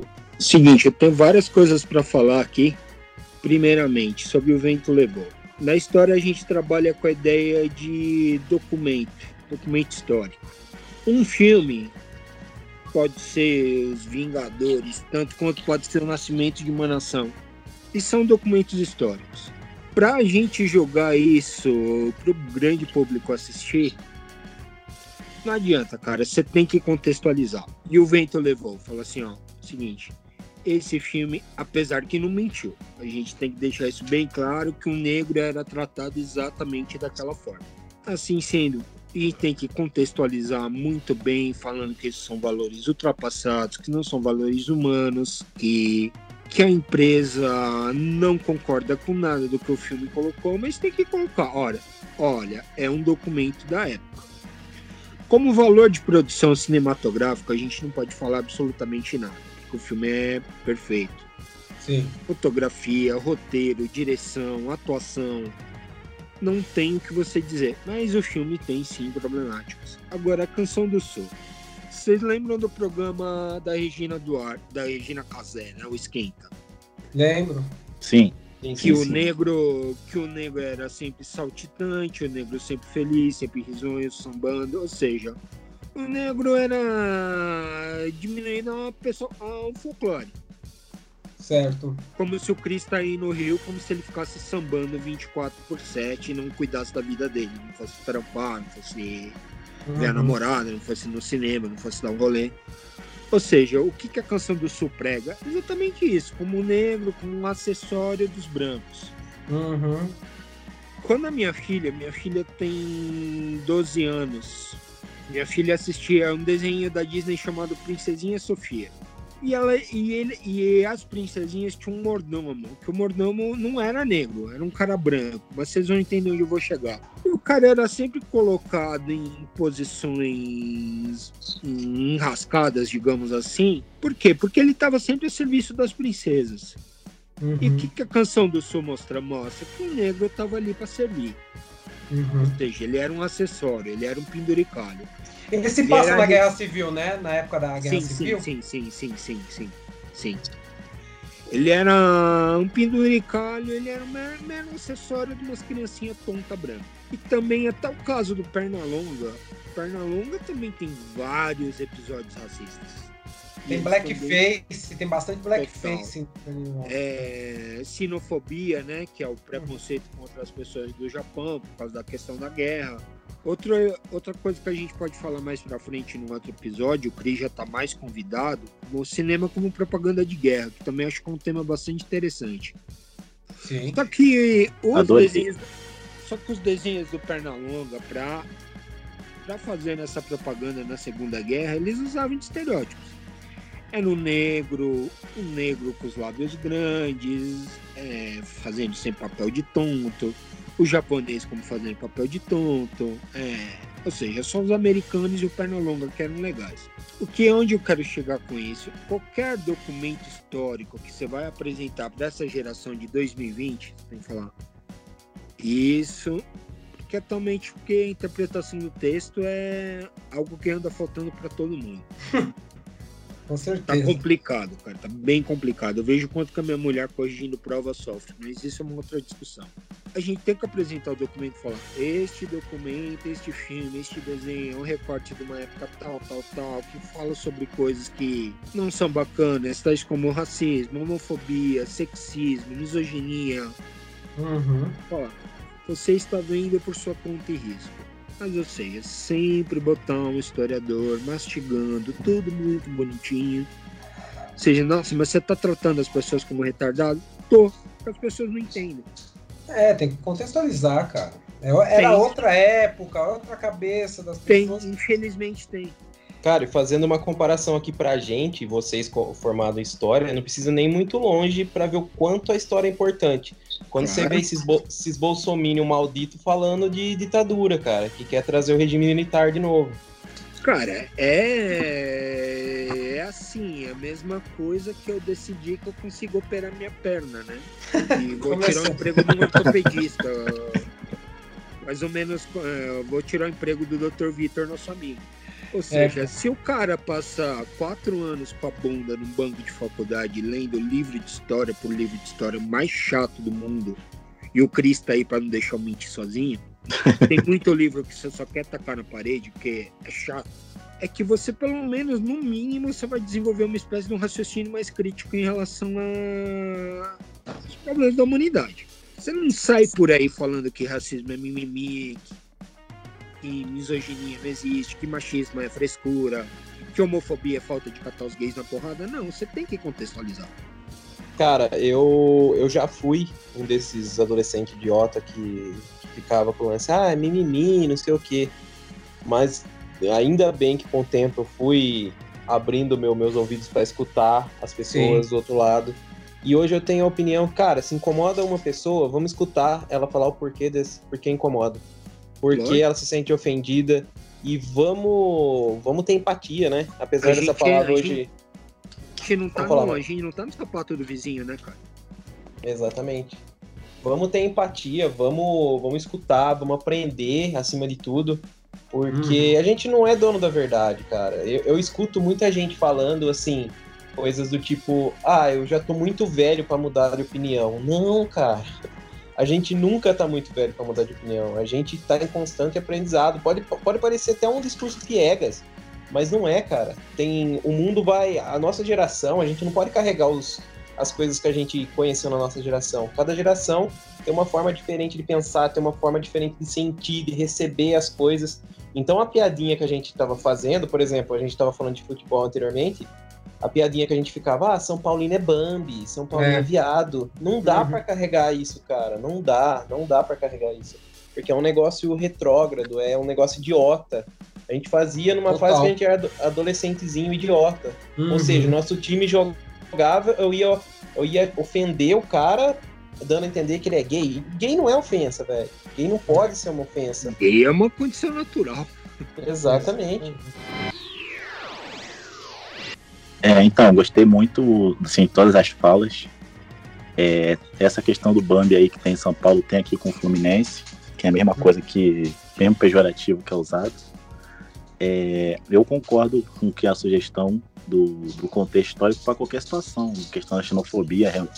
É, eu nunca, também não vi ainda, mas bonequinha de luxo, tem o estereótipo asiático, também é válido porque por mais uhum. que tenha um reforço positivo do, do questão asiática na sociedade no geral, ainda tem muito negativo. O asiático só serve para ser o cara da matemática, inteligente, e para zoar ele, do jeito que ele fala, tudo isso. O pastel de é... flango, né? A galera Exatamente. chama de pastel de flango. Eu acho ridículo. E essa questão da misoginia é bem, bem até porque hoje em dia, né, só ver a sociedade como, como feminicídio, tudo isso. Então é um tema muito vivo, igual racismo, uhum. xenofobia também, cada vez mais vivo, homofobia. Então acho que toda a obra pode ser contextualizada, não tem, tem problema. São novos tempos, tem que se adaptar. E eu, assim, o que o Everton falou, de ter sido adolescente, também fui. Então, acho que todos nós, né? Sim. É, a gente foi criado em outro contexto. Hoje em dia, várias coisas que a gente viveu no colégio não cabem mais. Já, essa geração já tem um senso, por isso que é chamada geração mimimi, né? é, mas eu acho que nunca é tarde para aprender, exatamente. Só comecei a ter esses pensamentos eu, eu agradeço muito. É, não me recompensa financeiramente, mas como formação de personalidade, uhum. a faculdade de História foi uma virada de chave sensacional. Então, eu comecei é. a pensar nisso a partir dos 21 anos, que eu comecei na faculdade. Então é isso, nunca é tarde. A gente.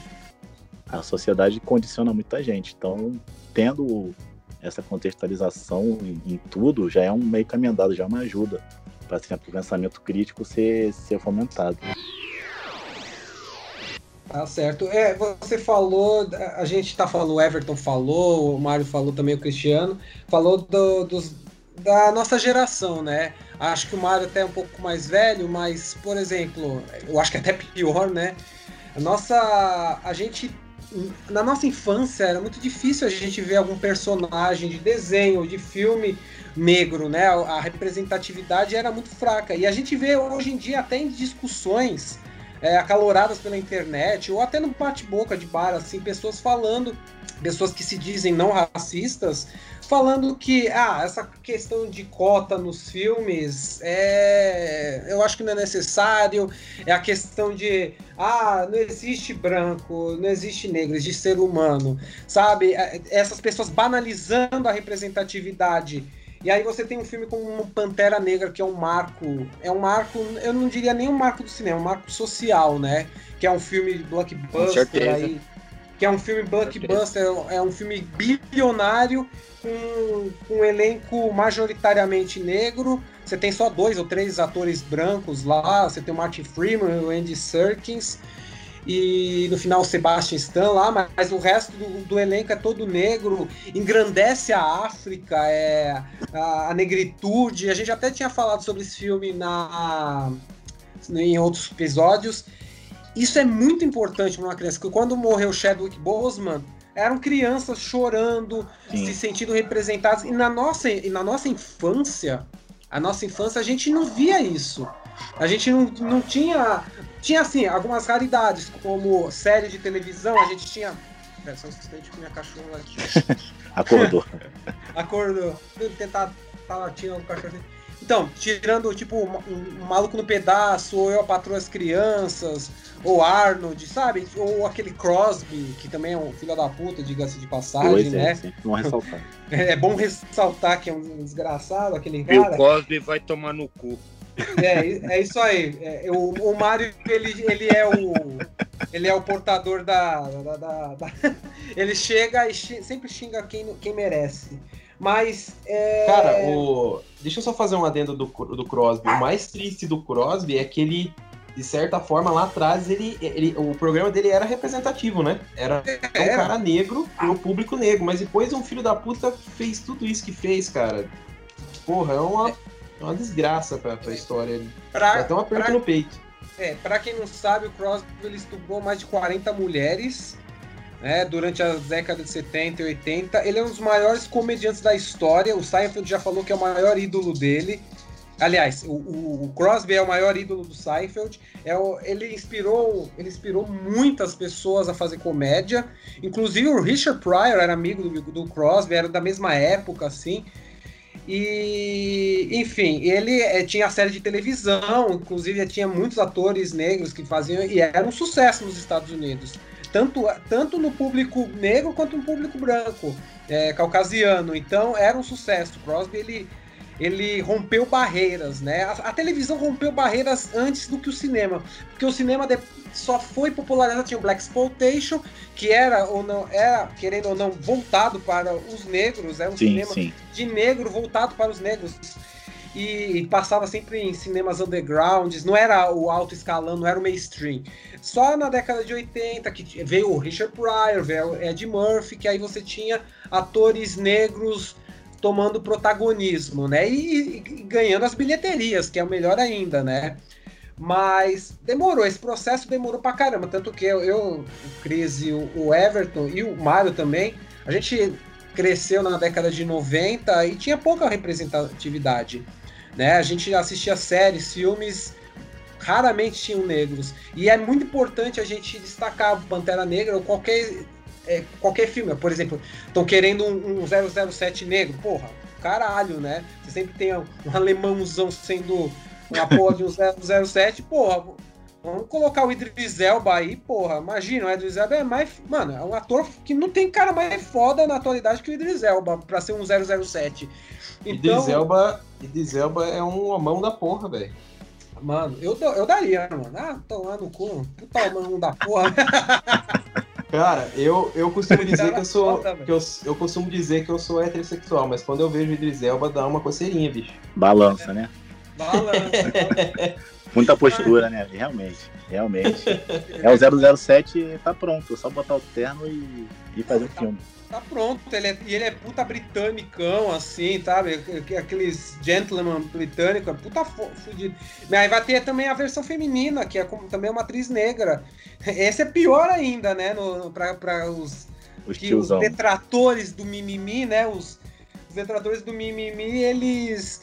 Eles. Excel Pereira. preci- Não precisa ser muito velho. Eu pode ser, eu conheço, eu tenho, eu tenho amigos, pessoas que eu conheço que são contra o 007 protagonizado por uma mulher negra.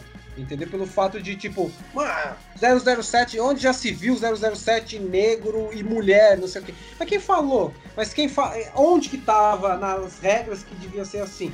Tem o caso da Pequena Sereia aí, que tem uma, uma atriz, foi escalada para uma atriz negra, para ser a Pequena Sereia. Onde já se viu sereia negra? Falaram isso. Mano, onde já se viu sereia, velho? Exato o que eu pensei. Do céu. Sereia existe, não, filha da puta. É, sereia. Por que a sereia não pode Até ser passa a negra? existir pra justificar aqueles o Toma racismo. no rabo, bicho. É, oriental, sei lá, mano. Cara, trans. Cara, uma tá sereia aí trans, por que não, pô? tá aí um bom, tá aí um bom recorte, é a frase do Mário. Ex- Sereia existe, né, filha da puta? Essa é boa, né? Mas Você é, falou, cara. do, falou do Idris, eu lembrei que o pessoal reclamou que ele foi um deus no Thor, né? Dizendo que era deus nórdico, não podia ser um deus negro. Se eu não me engano, era o Idris Elba que fazia um dos É? deuses no Thor. Ele mesmo. Ele era Também um... teve o choro Cara- do pessoal, é nórdico, que isso? O maluco tem que ser muito sem vida pra se importar com as paradas dessa. E geralmente essas discu- discussões partem dos, do público que não é negligenciado, né, velho? É. Ca- Cara, eu não me importo nem um pouco. Eu vivo debatendo com, com um amigo meu que o cara ele tem a ideia romântica de que você não pode mexer no histórico de um personagem. É, eu também, eu tenho um amigo também assim. Tenho vários Sabe? amigos assim. O cara dá, dá, dá, dá a parecer que o, o direito intelectual da obra é dele, então não pode mexer. Então, sei lá, o- recentemente trocaram o Doctor Who, né? O Doctor Who durante toda a série Já sempre foi um homem. É. durante toda, toda a série, eles. É, é uma série que sempre troca de, de atores, porque o doutor, no caso, ele troca de personagem, assim, de, de facete. E então, tem não, desde a década de 60 essa série, Sim, né? é muito longeva, é uma das séries mais longevas da história. Uhum. E daí resolveram dar uma, uma balançada no, no, universo, talvez por, por a série já tá começando a ficar meio desgastada e tudo mais, e colocaram uma mulher. Sim. E eu tentando dialogar com o cara, ah, vai estragar, sempre fui um homem, isso aqui, cara, talvez eles estão tentando puxar um público novo, que é o público feminino, que talvez esse público assistia, não se sentia representado ali. Porque, cara, não, não importa, esses, esses filmes de. Lá, lá antigamente, quando a gente assistia cinema de gênero, a gente assistia filme do Van Damme, a gente se via no Van Damme. A gente se via dando as bicudas, dando as voadoras. Aí você pega o público negro, por exemplo, eu, eu consigo lembrar do Billy Blanks. Tinha o Billy Blanks, mas além dele, quem mais tinha? A gente tinha o Van Damme, a gente tinha o Chuck Norris, a gente tinha o Schwarzenegger, a gente tinha o Stallone. E eu só consigo lembrar do Billy Blanks. E os filmes do Billy Blanks eram filmes B, cara. Era filme lançado direto para vídeo. Do grande público, assim, do, do, do cinemão. Quem que a gente consegue lembrar? Tem muito poucos. O Carl, o Carl, o Carl Weathers lá, que era o, o antagonista do rock, né? Exatamente. É, o Apollo Creed, ele, ele é, é inspirado, ele é inspirado num dos maiores lutadores de todos os tempos do boxe e ele era ele era coadjuvante no filme. Pois é. Ah, mas depois o Stallone ficou amigo dele lá na, no rock, na história do rock, né? Mas isso é outra história. Foram é, se redimir nisso com os Creeds recentes aí, né? Que são incríveis. Exatamente, mas, gosto muito. E você, Cris, a respeito do, desse cinema, do, do, como você cresceu, o que, que você enxergava com isso? Você via representatividade? Você vê representatividade hoje em dia? E a importância disso, né? Para uma criança tá, ela tá crescendo e ver, e ver um, um negro protagonizando, enfim. Cara, é realmente, eu. Então, então vocês estavam falando aí, eu estava pensando aqui nos exemplos, desde o. Vamos contar a partir de 94, mais ou menos, deu minha memória tá melhor. Uhum. Há quatro anos. Pensando assim, cara, negócio dos heróis de ação, o Billy Blanks eu descobri velho, confesso. Porque só passava Van Damme, Steven Seagal, é, o Schwarzenegger, Chuck Norris e o, o Billy Blanks eu só ouvi falar dele quando eu comecei a, a ver esses, blogs, esses blogs que falavam de filme B. Então já foi bem na época da internet, depois do Boca do Inferno, 2008, 2009, não sabia que existia até lá, confesso, pra você ver. O cara era o único, então já não era um grande protagonista.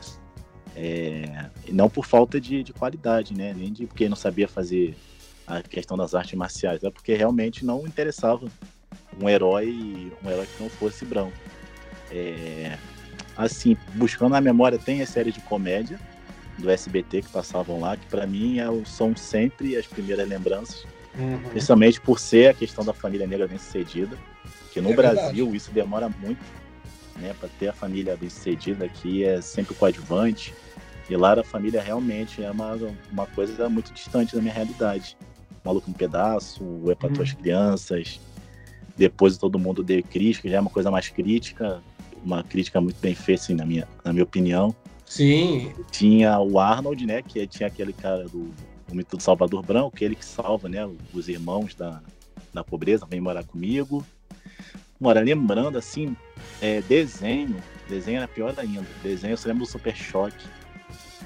É, uhum. O Mário falou do, do Pernalonga, eu não lembrava, mas tem várias questões racistas no Pernalonga, quando ele vai lá nas, nas tribos, que é todo mundo beijo, é, os lábios pronunciados, né, dos negros. Sim. Não lembrava disso. Eu adorava Sim. Pernalonga, vou ter que revisitar. É, não lembrava real. É, assim, tentando lembrar assim, acho que não tem praticamente ninguém Ainda mais na época, hoje em dia a gente tem mais canal, mais opção, é mais fácil. Antigamente era só TV aberta. Aí tinha os Trapalhões, como o Sum, né?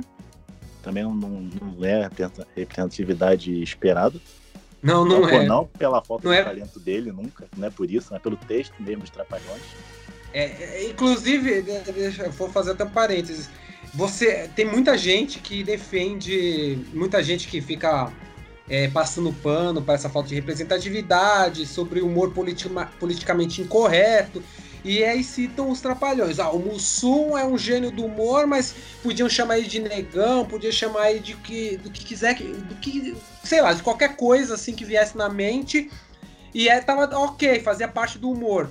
Você compartilha desse pensamento? O que você acha do, dos trapalhões, do humor dos trapalhões? Ou ele não te afeta em nada?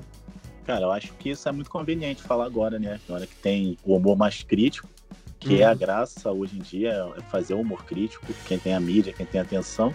Então voltar nesse tempo aí que o cara podia fazer N piadas racistas, o Mussum era super humilhado em vários sketches lá dos Trapalhões, mas na época era normalizado.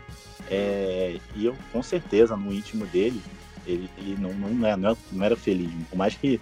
Ah, ainda mais que ele que. Eu vi um documentário sobre ele, eu não lembro o nome, vi no canal Brasil há um tempo. Ele era um cara consciente, então com certeza não era confortável para ele estar naquela posição, mas é uma oportunidade para um ator negro naquela época por mais que ele também fosse sambista. Sim, um ótimo sambista, diga-se de passagem. Pouco falado, né? Que ele também hum. tinha essa veia sambista. É. Mas imagino que a renda dele mesmo boa, a renda Globo vinha de Trapalhões, então ele tinha que suportar, tinha família, tinha tudo. Então, para mim, é, é, uma coisa bizarríssima, assim, ver o masquete de Trapalhões hoje em dia é super problemático na questão racial, é marcado, sai daqui negão, é, é, muito bizarro, muito bizarro mesmo. É então, eu acho que não, não me contempla, também é aquilo, né? Não é porque tem um negro que ele, você tem que se sentir contemplado, depende de qual é a posição que ele está fazendo no, no programa. Exato. Ele ser para racismo não é representatividade. Ele tá lá para ser o, o, que, o que o humor brasileiro gosta, né? Gostava até. E Trapalhões ainda tempo. tem a coisa. Só te interrompendo um pouquinho. Tranquilo. Trapalhões ainda tem uma coisa pior que também tem o Lafon, né? Que era homofobia e racismo no mesmo personagem. Ah, Vera Verão, né? No caso da é. Praça é Nossa, né? Que era Não, historiador, o, inclusive, né? Mas o Lafon, o Lafon, ele começou nos Trapalhões, cara. Ah, ele começou nos Trapalhões? Eu também não sabia. Eu descobri agora. Aquele quadro que eles eram soldados, ele estava sempre, o Lafon. Ah, é? No pincel lá, o sargento... Sim, sim, que, sim. Que era o careca lá, o... Eu esqueci o nome dele, do ator. O Roberto Guilherme. Isso. O Everton Cariani. O Everton Cariani era ator. Então... E, puta, concordo super com, a, com as posições do Cris sobre o Moção. Apesar que eu adoro Trapalhões até hoje, mas realmente tem umas coisas que a gente não consegue mais assistir, porque não dá. É, é muito errado. E tem ainda, quando o Lafon começou a participar, cara, aí, aí era o combo completo, né? Era homofobia e também racismo, né? Bem difícil. E, Você e... falou do Lafon, é, rapidinho, desculpa. É que eu lembrei agora dele também. Era uma outra, um dos poucos negros também na TV e era todo estereotipado. Sim, lembrei sim, na sim. Praça é Nossa. E é, hoje, hoje em dia, que a história é resgatada, que eu, eu fiquei sabendo que ele era um super ator, assim. Tinha N talentos, mas na, nos anos 90 ele era só o afeminado, tipo, não. Todos os outros talentos ele não podia fazer outro papel e ele era super, super talentoso em outras áreas e ficou sem Não, ele preso. dançava, era É, eu descobri tudo isso depois de velho, coisa, não sabia. Né? Ele fez filmes clássicos do Brasil, ele é, era um ator, e se eu não me engano, ele era professor de história. Ah, ele, tipo, você via, né, como é coadjuvante negro da televisão brasileira, o cara ainda fazia bicos. Né? Ser ator era tipo como se fosse um hobby, né? Mesmo você sendo um protagonista de peso, um grande personagem, querendo ou não, sendo problemático ou não, a Vera Verão é um, é um, sei lá, um dos maiores personagens da comédia da televisão brasileira. O cara ainda tinha que se sujeitar a trabalhar de outras. arranjar outras formas de, de viver porque você não tinha uma renda suficiente, provavelmente porque recebia menos, né? Do que os demais integrantes do elenco da, do, da Praça é Nossa. É, é muito triste isso, cara. É né? muito triste, porque era um baita talento. É isso aí. Inclusive, inclusive quando, quando lá foi em programas de TV, assim, até tentavam, sabe, uma coisa bem escrota, dava, falava para ele dar uma segurada na onda. Teve até um caso, se eu não me engano, que eles, ele ia participar no programa junto com o, o padre Marcelo Rossi. E parece que o padre Marcelo Rossi não quis participar junto com ele, sabe? É um negócio bem escroto assim, cara. Tem esse papo, que foi por causa disso, disso que ele passou tão mal ele veio a falecer, né? É, ele morreu do coração, né? Ele ficou tão bolado, ficou com a pressão alta, todo descompensado por causa do, do padre Marcelo dando, dando showzinho por causa disso. E parece que ele veio a, veio a falecer em virtude disso mesmo. Mas pelo fato Easy. dele ser afeminado, no caso, tipo, eu não vou endossar esse tipo de discurso gay, é, sendo eu um homem de Deus, tipo isso? Pô, é, eu acho que foi assim. Também porque o Gugu, né? O Gugu era aquela merda. Ah, Gugu, Gugu é churume. Não, Gugu Gugu um é filho da churume. puta, era um filho da puta do cacete. Mas então, o Gugu fazia ele ir de Vera Verão, né? Ele não ia de Lafon com roupa, roupa de civil normal. Ia com um vestido, maquiado, os caralho a quatro. Todo mundo de boa, de roupa de, de roupa normal, ele de vestido. Pra quê? Pra explorar o cara. Porra, ali ele não tava atuando, ali ele era ele. Não tem cabimento um negócio desse. É, cara. E tinha também, eu lembrei agora também de um personagem icônico negro, assim, é o Canarinho. Vocês lembram do Canarinho também? Do, Lembro do cara do, do orelhão, Sim, né? Do Sim, orelhão. E era também super estereotipado também, aquela coisa da malandragem, sabe? É, é aquela- é- é sempre assim, né? Pelo menos na década de 90 né? e antes, sempre era. Mas a gente esqueceu de falar, de citar um grande nome que rompeu isso, né, no cenário brasileiro, que foi o Grande Otelo. Com certeza. que foi é um dos grandes nomes, da, tanto, é do, tanto do cinema quanto da televisão. Ele fez grandes obras-primas, tipo Macunaíma. É, ele participou de vários programas de televisão. Ele era da Atlântida também, do- da, da produtora Atlântida. Fazia filme com Oscarito, fazia filme com o, o, o, o Mazarop, enfim. Ah, digamos assim, nos limites né, do que a gente sabe, do que é certo ou não. Claro que tinha um ou outro personagem que era vítima de racismo lá, fazia parte do contexto do filme, mas o Grande Otelo era um grande nome, eu acho que veio até antes do Mussum, enfim, era, é um nome que poucas pessoas se lembram assim. É, a gente se lembra mais porque a gente gosta de televisão, mas se você perguntar pro grande público, quem é Grande Otelo? Todo mundo lembra do Mussum. Agora, do, do Grande Otelo, é, ele meio que entrou pro esquecimento, assim, né? É, sim, eu acho que eu- hoje em dia, quando tá tendo, mas também a mesma coisa do Jorge Lafon, né, tem esse resgate do todo o legado da história, mas nos anos 90, assim, quando eu cresci, ele era, tipo, a imagem do Grande que parecia era de um palhaço, sim, um cara que era, só fazia humor, no todos os outros talentos dele, não que fazia humor seja uma coisa menor, muito pelo contrário, tem vários comediantes geniais. Mas todo, toda a luta dele, toda tudo que ele enfrentou era muito na TV passava como se fosse um só um, um, entre aspas um ator normal tipo um palhaço não todas as barreiras que ele quebrou Uhum. É, tanto ele Zezé Mota Ruth de Souza Exatamente. são aqueles atores desde os primórdios que eles estão militando na TV por espaço desde desde os primórdios da TV mesmo né Milton Gonçalves, Antônio. sim, sim. É, você citou Antônio Pitanga? Não, não vi se você citou. não não citei não citei Antônio também Pitanga. Temos grandes nomes aí, mesmo numa época em que eles, eles eram colocados para escanteio. A gente tem grandes nomes da teledramaturgia, do cinema, da comédia, né? Essa, essa pequena representatividade. Parecia que tinha, antigamente, principalmente nas novelas, tinha o um negro necessário, né? E eu, eu não posso dizer que era é uma coisa que há 10 anos atrás ainda era assim. Né? Sempre tinha um Lázaro Ramos, pronto, Lázaro Ramos é o negro necessário da Rede Globo. Ele, ele é o homem e a Thais Araújo é a mulher. Pronto, a gente não precisa de mais atores negros, já tem dois, já tá bom o suficiente. Mas isso não representa os 60, 70% da população negra do Brasil, né? Dois, dois atores para representar em todo o elenco da Rede Globo. Isso é, isso é ridículo. Só agora, e olhe lá, ajuda. A, a, é, mesmo hoje em dia, você vê nas novelas o elenco é major, majoritariamente branco, né? Nas novelas, você não precisa nem para Hollywood. É, é, pelo menos os Estados Unidos, 10% da população é negra. Aqui no Brasil é mais da metade. É ainda mais gritante, né? Essa questão. É, concordo, realmente. E tem, isso que você falou é verdade. Tinha até uma piada antigamente, né? Vai ter um negro, vai ser o Lázaro Ramos até Araújo e acabou. E não tem pai, não tem mãe, não tem filho, é um personagem solto, ele tá ali. Não tem outro negro na novela, tipo, não tem. Ou então ele casa com uma branca, uma coisa assim. Nunca tem um núcleo. E quando tem, tem ele estereotipado ali, uns personagens que o Lázaro Ramos fez, que era o típico do malandro, era, era não lembro a novela que era o Foguinho. Ah, o E ele tinha um bigode louro, que tava de só Sim. trambique. era a flor do pe... a, pe- é, a, é, a cor do pecado, não é?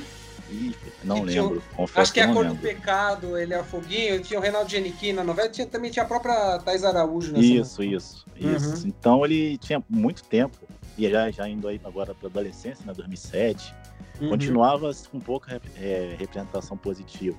Em adolescência também não tinha, então isso é 2007, 2008, as coisas não evoluíram muito nos anos 2000 de início. Uhum. É, começou, mas realmente bem recente mesmo. Agora que também tem outras formas de mídia, que é, você não depende tanto. Claro que você ter o recurso de uma Rede Globo, do Grupo Globo, é muito melhor. Mas você consegue fazer uma, uma série, chamar atenção hoje em dia com, com a internet e YouTube, que a pessoa que se ela fosse depender da Globo, da, da SBT, para aparecer, ela não ia ter chance nunca. Então a pessoa começa no meio independente e vai é puxado para grande para as grandes emissoras, para os grandes filmes. Eu acho que Uhum. a internet democratizou muito e ajudou, acelerou talvez esse processo de, de descoberta de talentos de representatividade negra mesmo, que é, acabou forçando a grande mídia a abrir um pouco de espaço. Ainda é pouco hoje em dia, É mas comparado com os anos É. 90, é, parece que parece que é um boom. E, e eu acho que a gente já tá meio que se encaminhando pro final, mas eu não podia deixar de citar o Big Brother, né? Não sei se você tá acompanhando o Big Brother. Aí você, se eu não quisesse estar, estaria, né? Que eu, a rede social é só isso. Mas É, eu acompanho sim. você tem lá um elenco formado metade negro, metade branco. É, é uma raridade, assim, ainda mais tratando de Rede Globo. Só que aí você também tem o outro lado da militância, né? A militância meio equivocada. O que você tá achando da Lumena? Eu não sei, a Lu- eu não sei se você acompanha, você sabe quem é a Lumena, mas você tem acompanhado, você tem muita, muita gente, assim, muitos pensadores e gente, é, ah, historiadores, enfim, que estão falando mal dela, muitos militantes que estão falando que ela está fazendo um desserviço à causa negra. Você concorda com isso ou você acha que não? Ela está pegando, ela tá, ela tá pegando leve é, porque a, a sociedade pede isso. A Deixa eu sociedade. só, Hum, deixa eu só complementar a sua pergunta, Carlos, para aproveitar o, o Cris responde tudo de uma vez. Eu também, é uma, é uma questão que eu tenho muito comigo. é, eu vejo uma parcela de gente que, que tá criticando o pessoal, que nem a Lumena, a Carol Conká e tudo mais. E eu vejo um povo falando que é errado criticar eles, porque o negro não tem que criticar negro. Mas aí é que eu, que eu quero a opinião do Cris. Você acha que existe essa passagem. É, é cabível essa passada de pano? Tipo, a pessoa tá fazendo um monte de merda, mas por a pessoa ser negra, ela não pode criticar outra? O que, que você acha a respeito disso? Então, eu, eu acompanho sim, acompanho, é, e eu acho que o comportamento dela é muito, é totalmente um desserviço, sinceramente.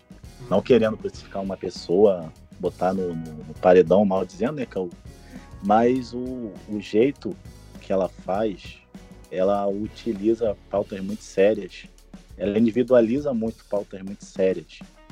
Então ela pega questões raciais, que discussões que são sim importantes, só que ela só usa ela em benefício próprio. Então a questão, se ela quisesse na questão de movimento negro, de fazer uma união, ela não, faz, não compactuaria com a humilhação do rapaz que saiu, o Lucas.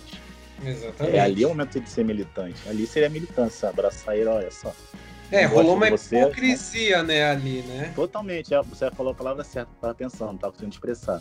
Uhum. Eu tô achando a militância dela muito hipócrita e muito conveniente. Um, para ela se defender. Tipo, eu sou incriticável porque eu sou negro e vocês estão sendo racistas comigo. Uhum. O que é uma, um desserviço, porque militância não é isso.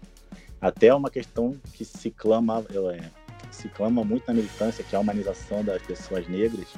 Então, essa humanização, você tem que admitir que tem pessoas negras que são problemáticas, que erram, que tudo. Não é, não é, é demonizar todas, mas também não beatificar. Isso é humanizar. E eu acho que ela tá, ela, tanto ela quanto a Carol, estão fazendo muito isso, de se defender dos ataques que elas merecem, porque elas são sim pessoas que não não estão sabendo conviver com a casa elas pegam isso, a militância e usam de escudo. Tipo, você não pode me criticar porque eu sou negra, vocês estão sendo racistas. E aí dá, dá margem, por exemplo, para Tami, Tami Miranda fazer esse, esse espetáculo que ela está tá se promover do racismo reverso, que vai processar.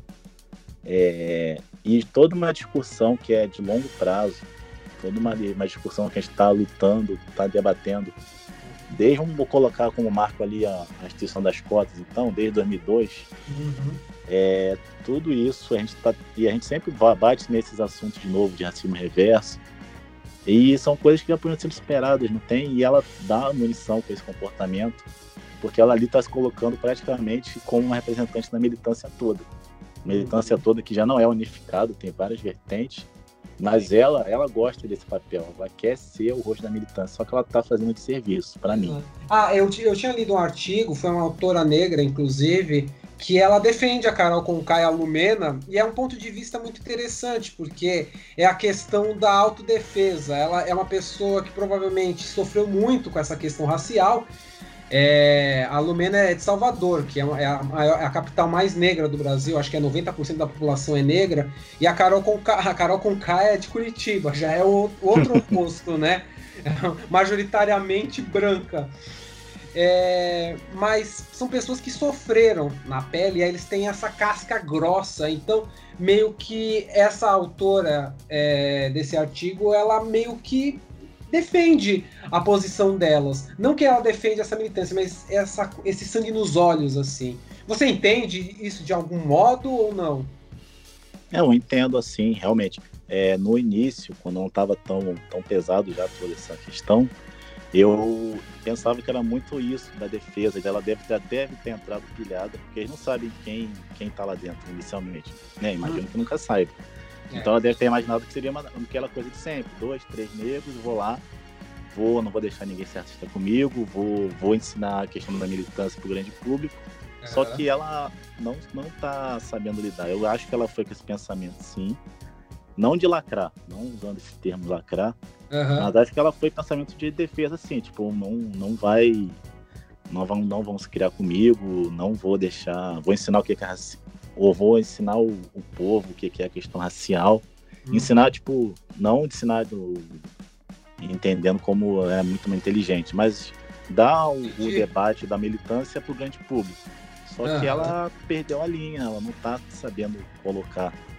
É, eu concordo com essa autora, realmente, quando a gente convive muito no ambiente que ela convive, faz mestrado, então uhum. o ambiente acadêmico é totalmente branco. Quanto mais alto, mais branco, mais elitizado.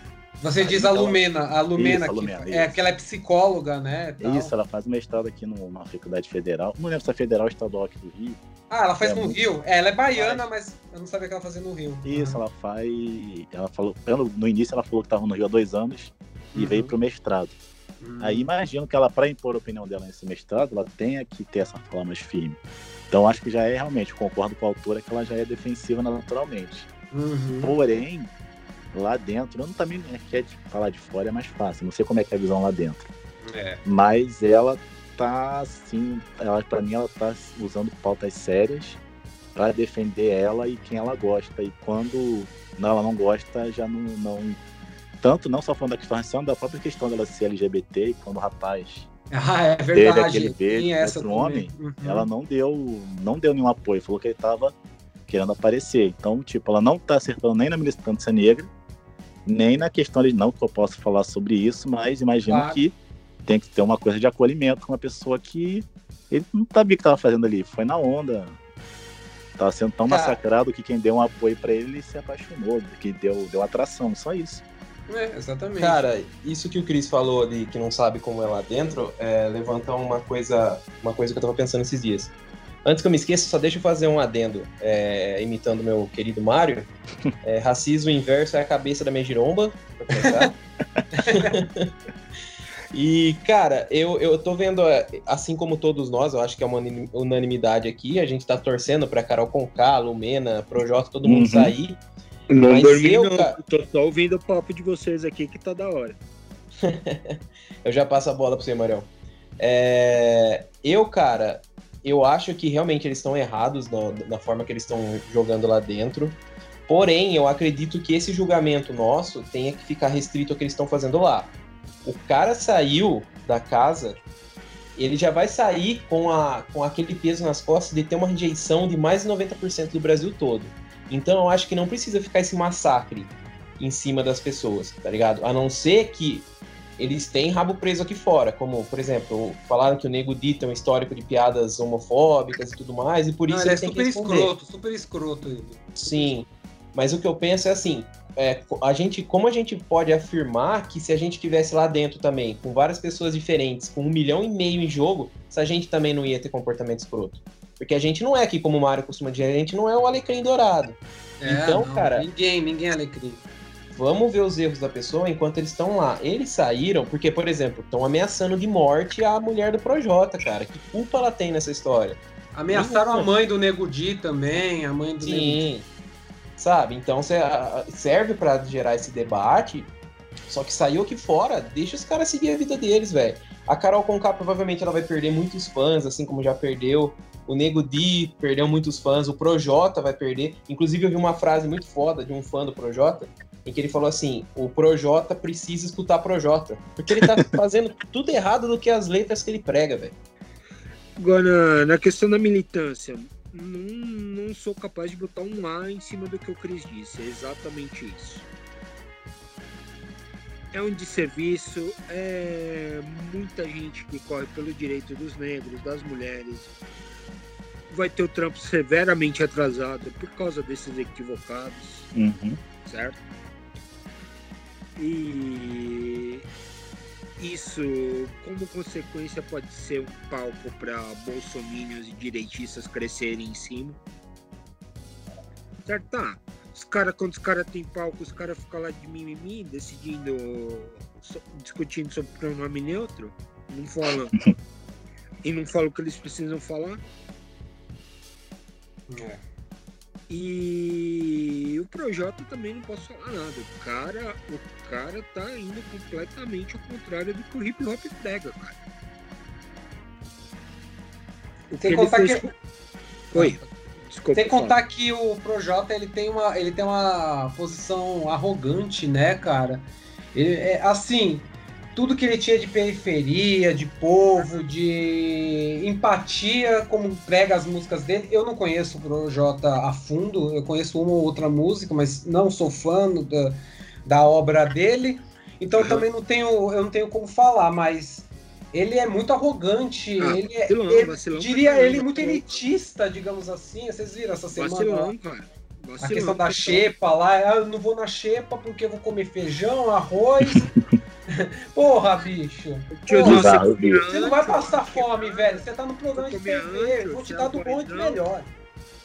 Você comeu o antio lá na quebrada, de onde você veio? Ah, para, se liga, velho. Tá louco. Cara, sabe outra coisa que eu queria perguntar pra vocês? É essa, inclusive pro Cris, se ele acha certo isso. É essa coisa da mídia é, querer que as pessoas aqui de fora venham a público expor opinião. Por exemplo, torraram o saco do Mano Brown pra ele falar a respeito do, do comportamento do Projota lá dentro. Você acha que o cara realmente ele tem que dar o parecer dele do que tá acontecendo? Ou ele pode se manter alheio? Eu, eu acho que não é a mesma coisa de ameaçar a família de quem tá aqui fora, gente. A, a atitude tá, tá sendo feita lá dentro. Quem tá externo, ninguém obrigou a pessoa a ser, ser vacilona, como o Mário disse. É, não tem por que cobrar, acho que não, não, não tem motivo. Que a, pessoa, a imprensa quer que a pessoa fale mal para botar uma manchete lá, tipo, Mano Brown critica Projota, vacilão no jogo. É, ele quer vender, né? Quer, quer o, o bait lá, os like, o like chama atenção. E isso chama atenção, né? A pessoa vai correndo ver. Mas eu acho que não, não tem a ver. Não faria isso. Não faria isso. Concordo, Minutinho, peraí, concordo, cara. Só reforça o comportamento dele, né? Só vai ficar tipo. O Brown, o Brown não responde Voltei. pelos negros, o Brown não responde pelo hip hop, cara. Cada um É, faz o que é. quiser. É tipo porta-voz, né? Elegeram ele como porta-voz do movimento negro. Não, cara. Se você, se você teve a sua chance, você jogou forte, você foi um vacilão, elitista, filho da puta, pague pelas consequências, cara. Concordo, concordo. Essa não tem tanto quanto ameaçar a família aqui fora, não tem nada, nada, nada a ver. Mas saiu, essa do, saiu do jogo, morreu ali, cara. Você Concordo. pode zoar, você pode falar bosta em rede social, ok, normal, é do jogo. É, mas a partir do ponto que você vai ameaçar a família do cara, pelo amor de Deus, né? Questão no, no mínimo você rever suas prioridades. É a tal da hipocrisia, né, mano? É a tal da hipocrisia. Você quer. Você vai defender ah, eu- uma causa tal, e aí você agride uma outra pessoa, tá ligado? É assim, eu sou contra a- a- muita coisa do cancelamento, eu sou contra mesmo. Acho que há um exagero, que nem a questão da Carol Conká.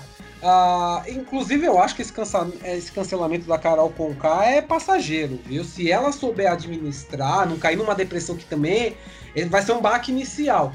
Mas se ela se deixar levar, ela pode. Ela é artista, ela consegue. Ela, ela, se ela for uma boa artista mesmo, também não conheço as músicas dela, ela pode fazer um álbum que, que vai engrandecer ela, que vai ser uma redenção para ela.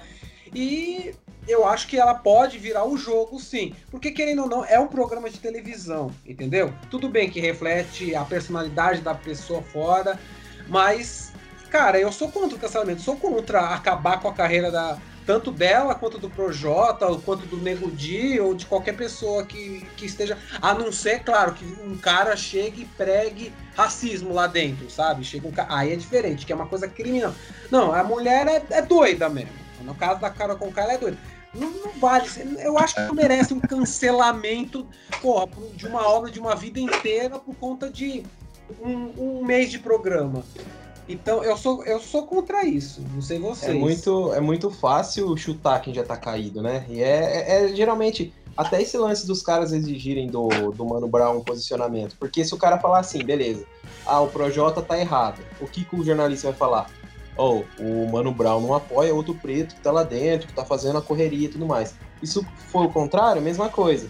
Ele vai falar, ah, o Mano Brown. O Mano Brown tá, não, não, quer, não quer falar porque não quer se, se comprometer. Então nunca vai ter um lado certo. Então, depois dessa conversa aí sobre temas polêmicos e necessários, né? A gente vai finalizando aqui o programa. Primeiramente, eu gostaria de agradecer o hora, Cristi- foi da hora, foi da hora. Queria agradecer o Cristiano.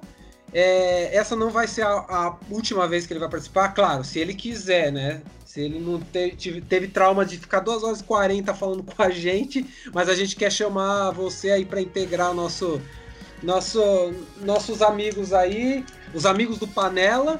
E muito obrigado aí pela- por participar. É, a, a- a gente adorou aqui a, a discussão, bem engrandecedora. Você tem alguma consideração, alguma, alguma finalização aí? É, pessoal, eu queria agradecer muito a oportunidade. Realmente eu, eu, como eu falei com vocês antes de começar, tá um pouquinho nervoso, que às vezes eu fico, fico gaguejando, tá com medo de começar a gaguejar, me Falou embananar. super bem. Mas eu, eu senti muita segurança, realmente adorei. Estou muito satisfeito, muito feliz de poder trocar com vocês essa ideia. É, e realmente, vocês chamando, eu tô, tô super disponível agora. Já passou o nervosismo inicial. Então, queria agradecer a vocês três pelo convite. O Mário, o Everton e o Carlos, foi tudo ótimo. Estou muito feliz, real, de ter trocado essa ideia com vocês. Pena, com, tomara que um dia role pessoalmente também. Ou- Vai rolar, cara. Vai ou rolar. vocês aqui no rolê pelo subúrbio no Rio, vendo. Vai rolar, vendo- saindo, saindo da picadora a gente vai Com colar. aí. certeza. Alô, Essa- Bolsonaro, pelo amor de Deus, dá um jeito nisso, Dória, sabe lá, alguém. Adorei, pessoal. Muito feliz. Obrigado mesmo, hein? É, a reciprocidade é verdadeira, eu posso dizer por mim. E doutor Everton Cariani e doutor Mário, suas considerações aí. Primeiramente, agradecer ao, ao Cris, que foi super solícito quando eu fui conversar com ele. E já peço desculpas também por ele não, ele não tinha assistido o filme para participar do, do podcast, ele pegou para assistir. Peço desculpas por isso, mas agradeço. Enriqueceu muito a conversa, enriqueceu muito o que a gente sabia sobre o assunto, que a gente já sai sabendo ainda mais. E você está convidado para voltar quando quiser, falar sobre filmes aí, que a gente falou sobre filmes, mas não, não entramos muito nos filmes que a gente gosta, né? Vamos para um próximo episódio e falar mais sobre isso. Falar de E coisa a- boa, né? Falar de coisa boa também. Exatamente. E agradecer aos meus queridos amigos também, o, o Mário, o Carlos. Falar para o pessoal continuar acompanhando a gente. Ver a minha página lá, o Farofa de Miolos, que também tem outro podcast lá, o Sessão Fossa.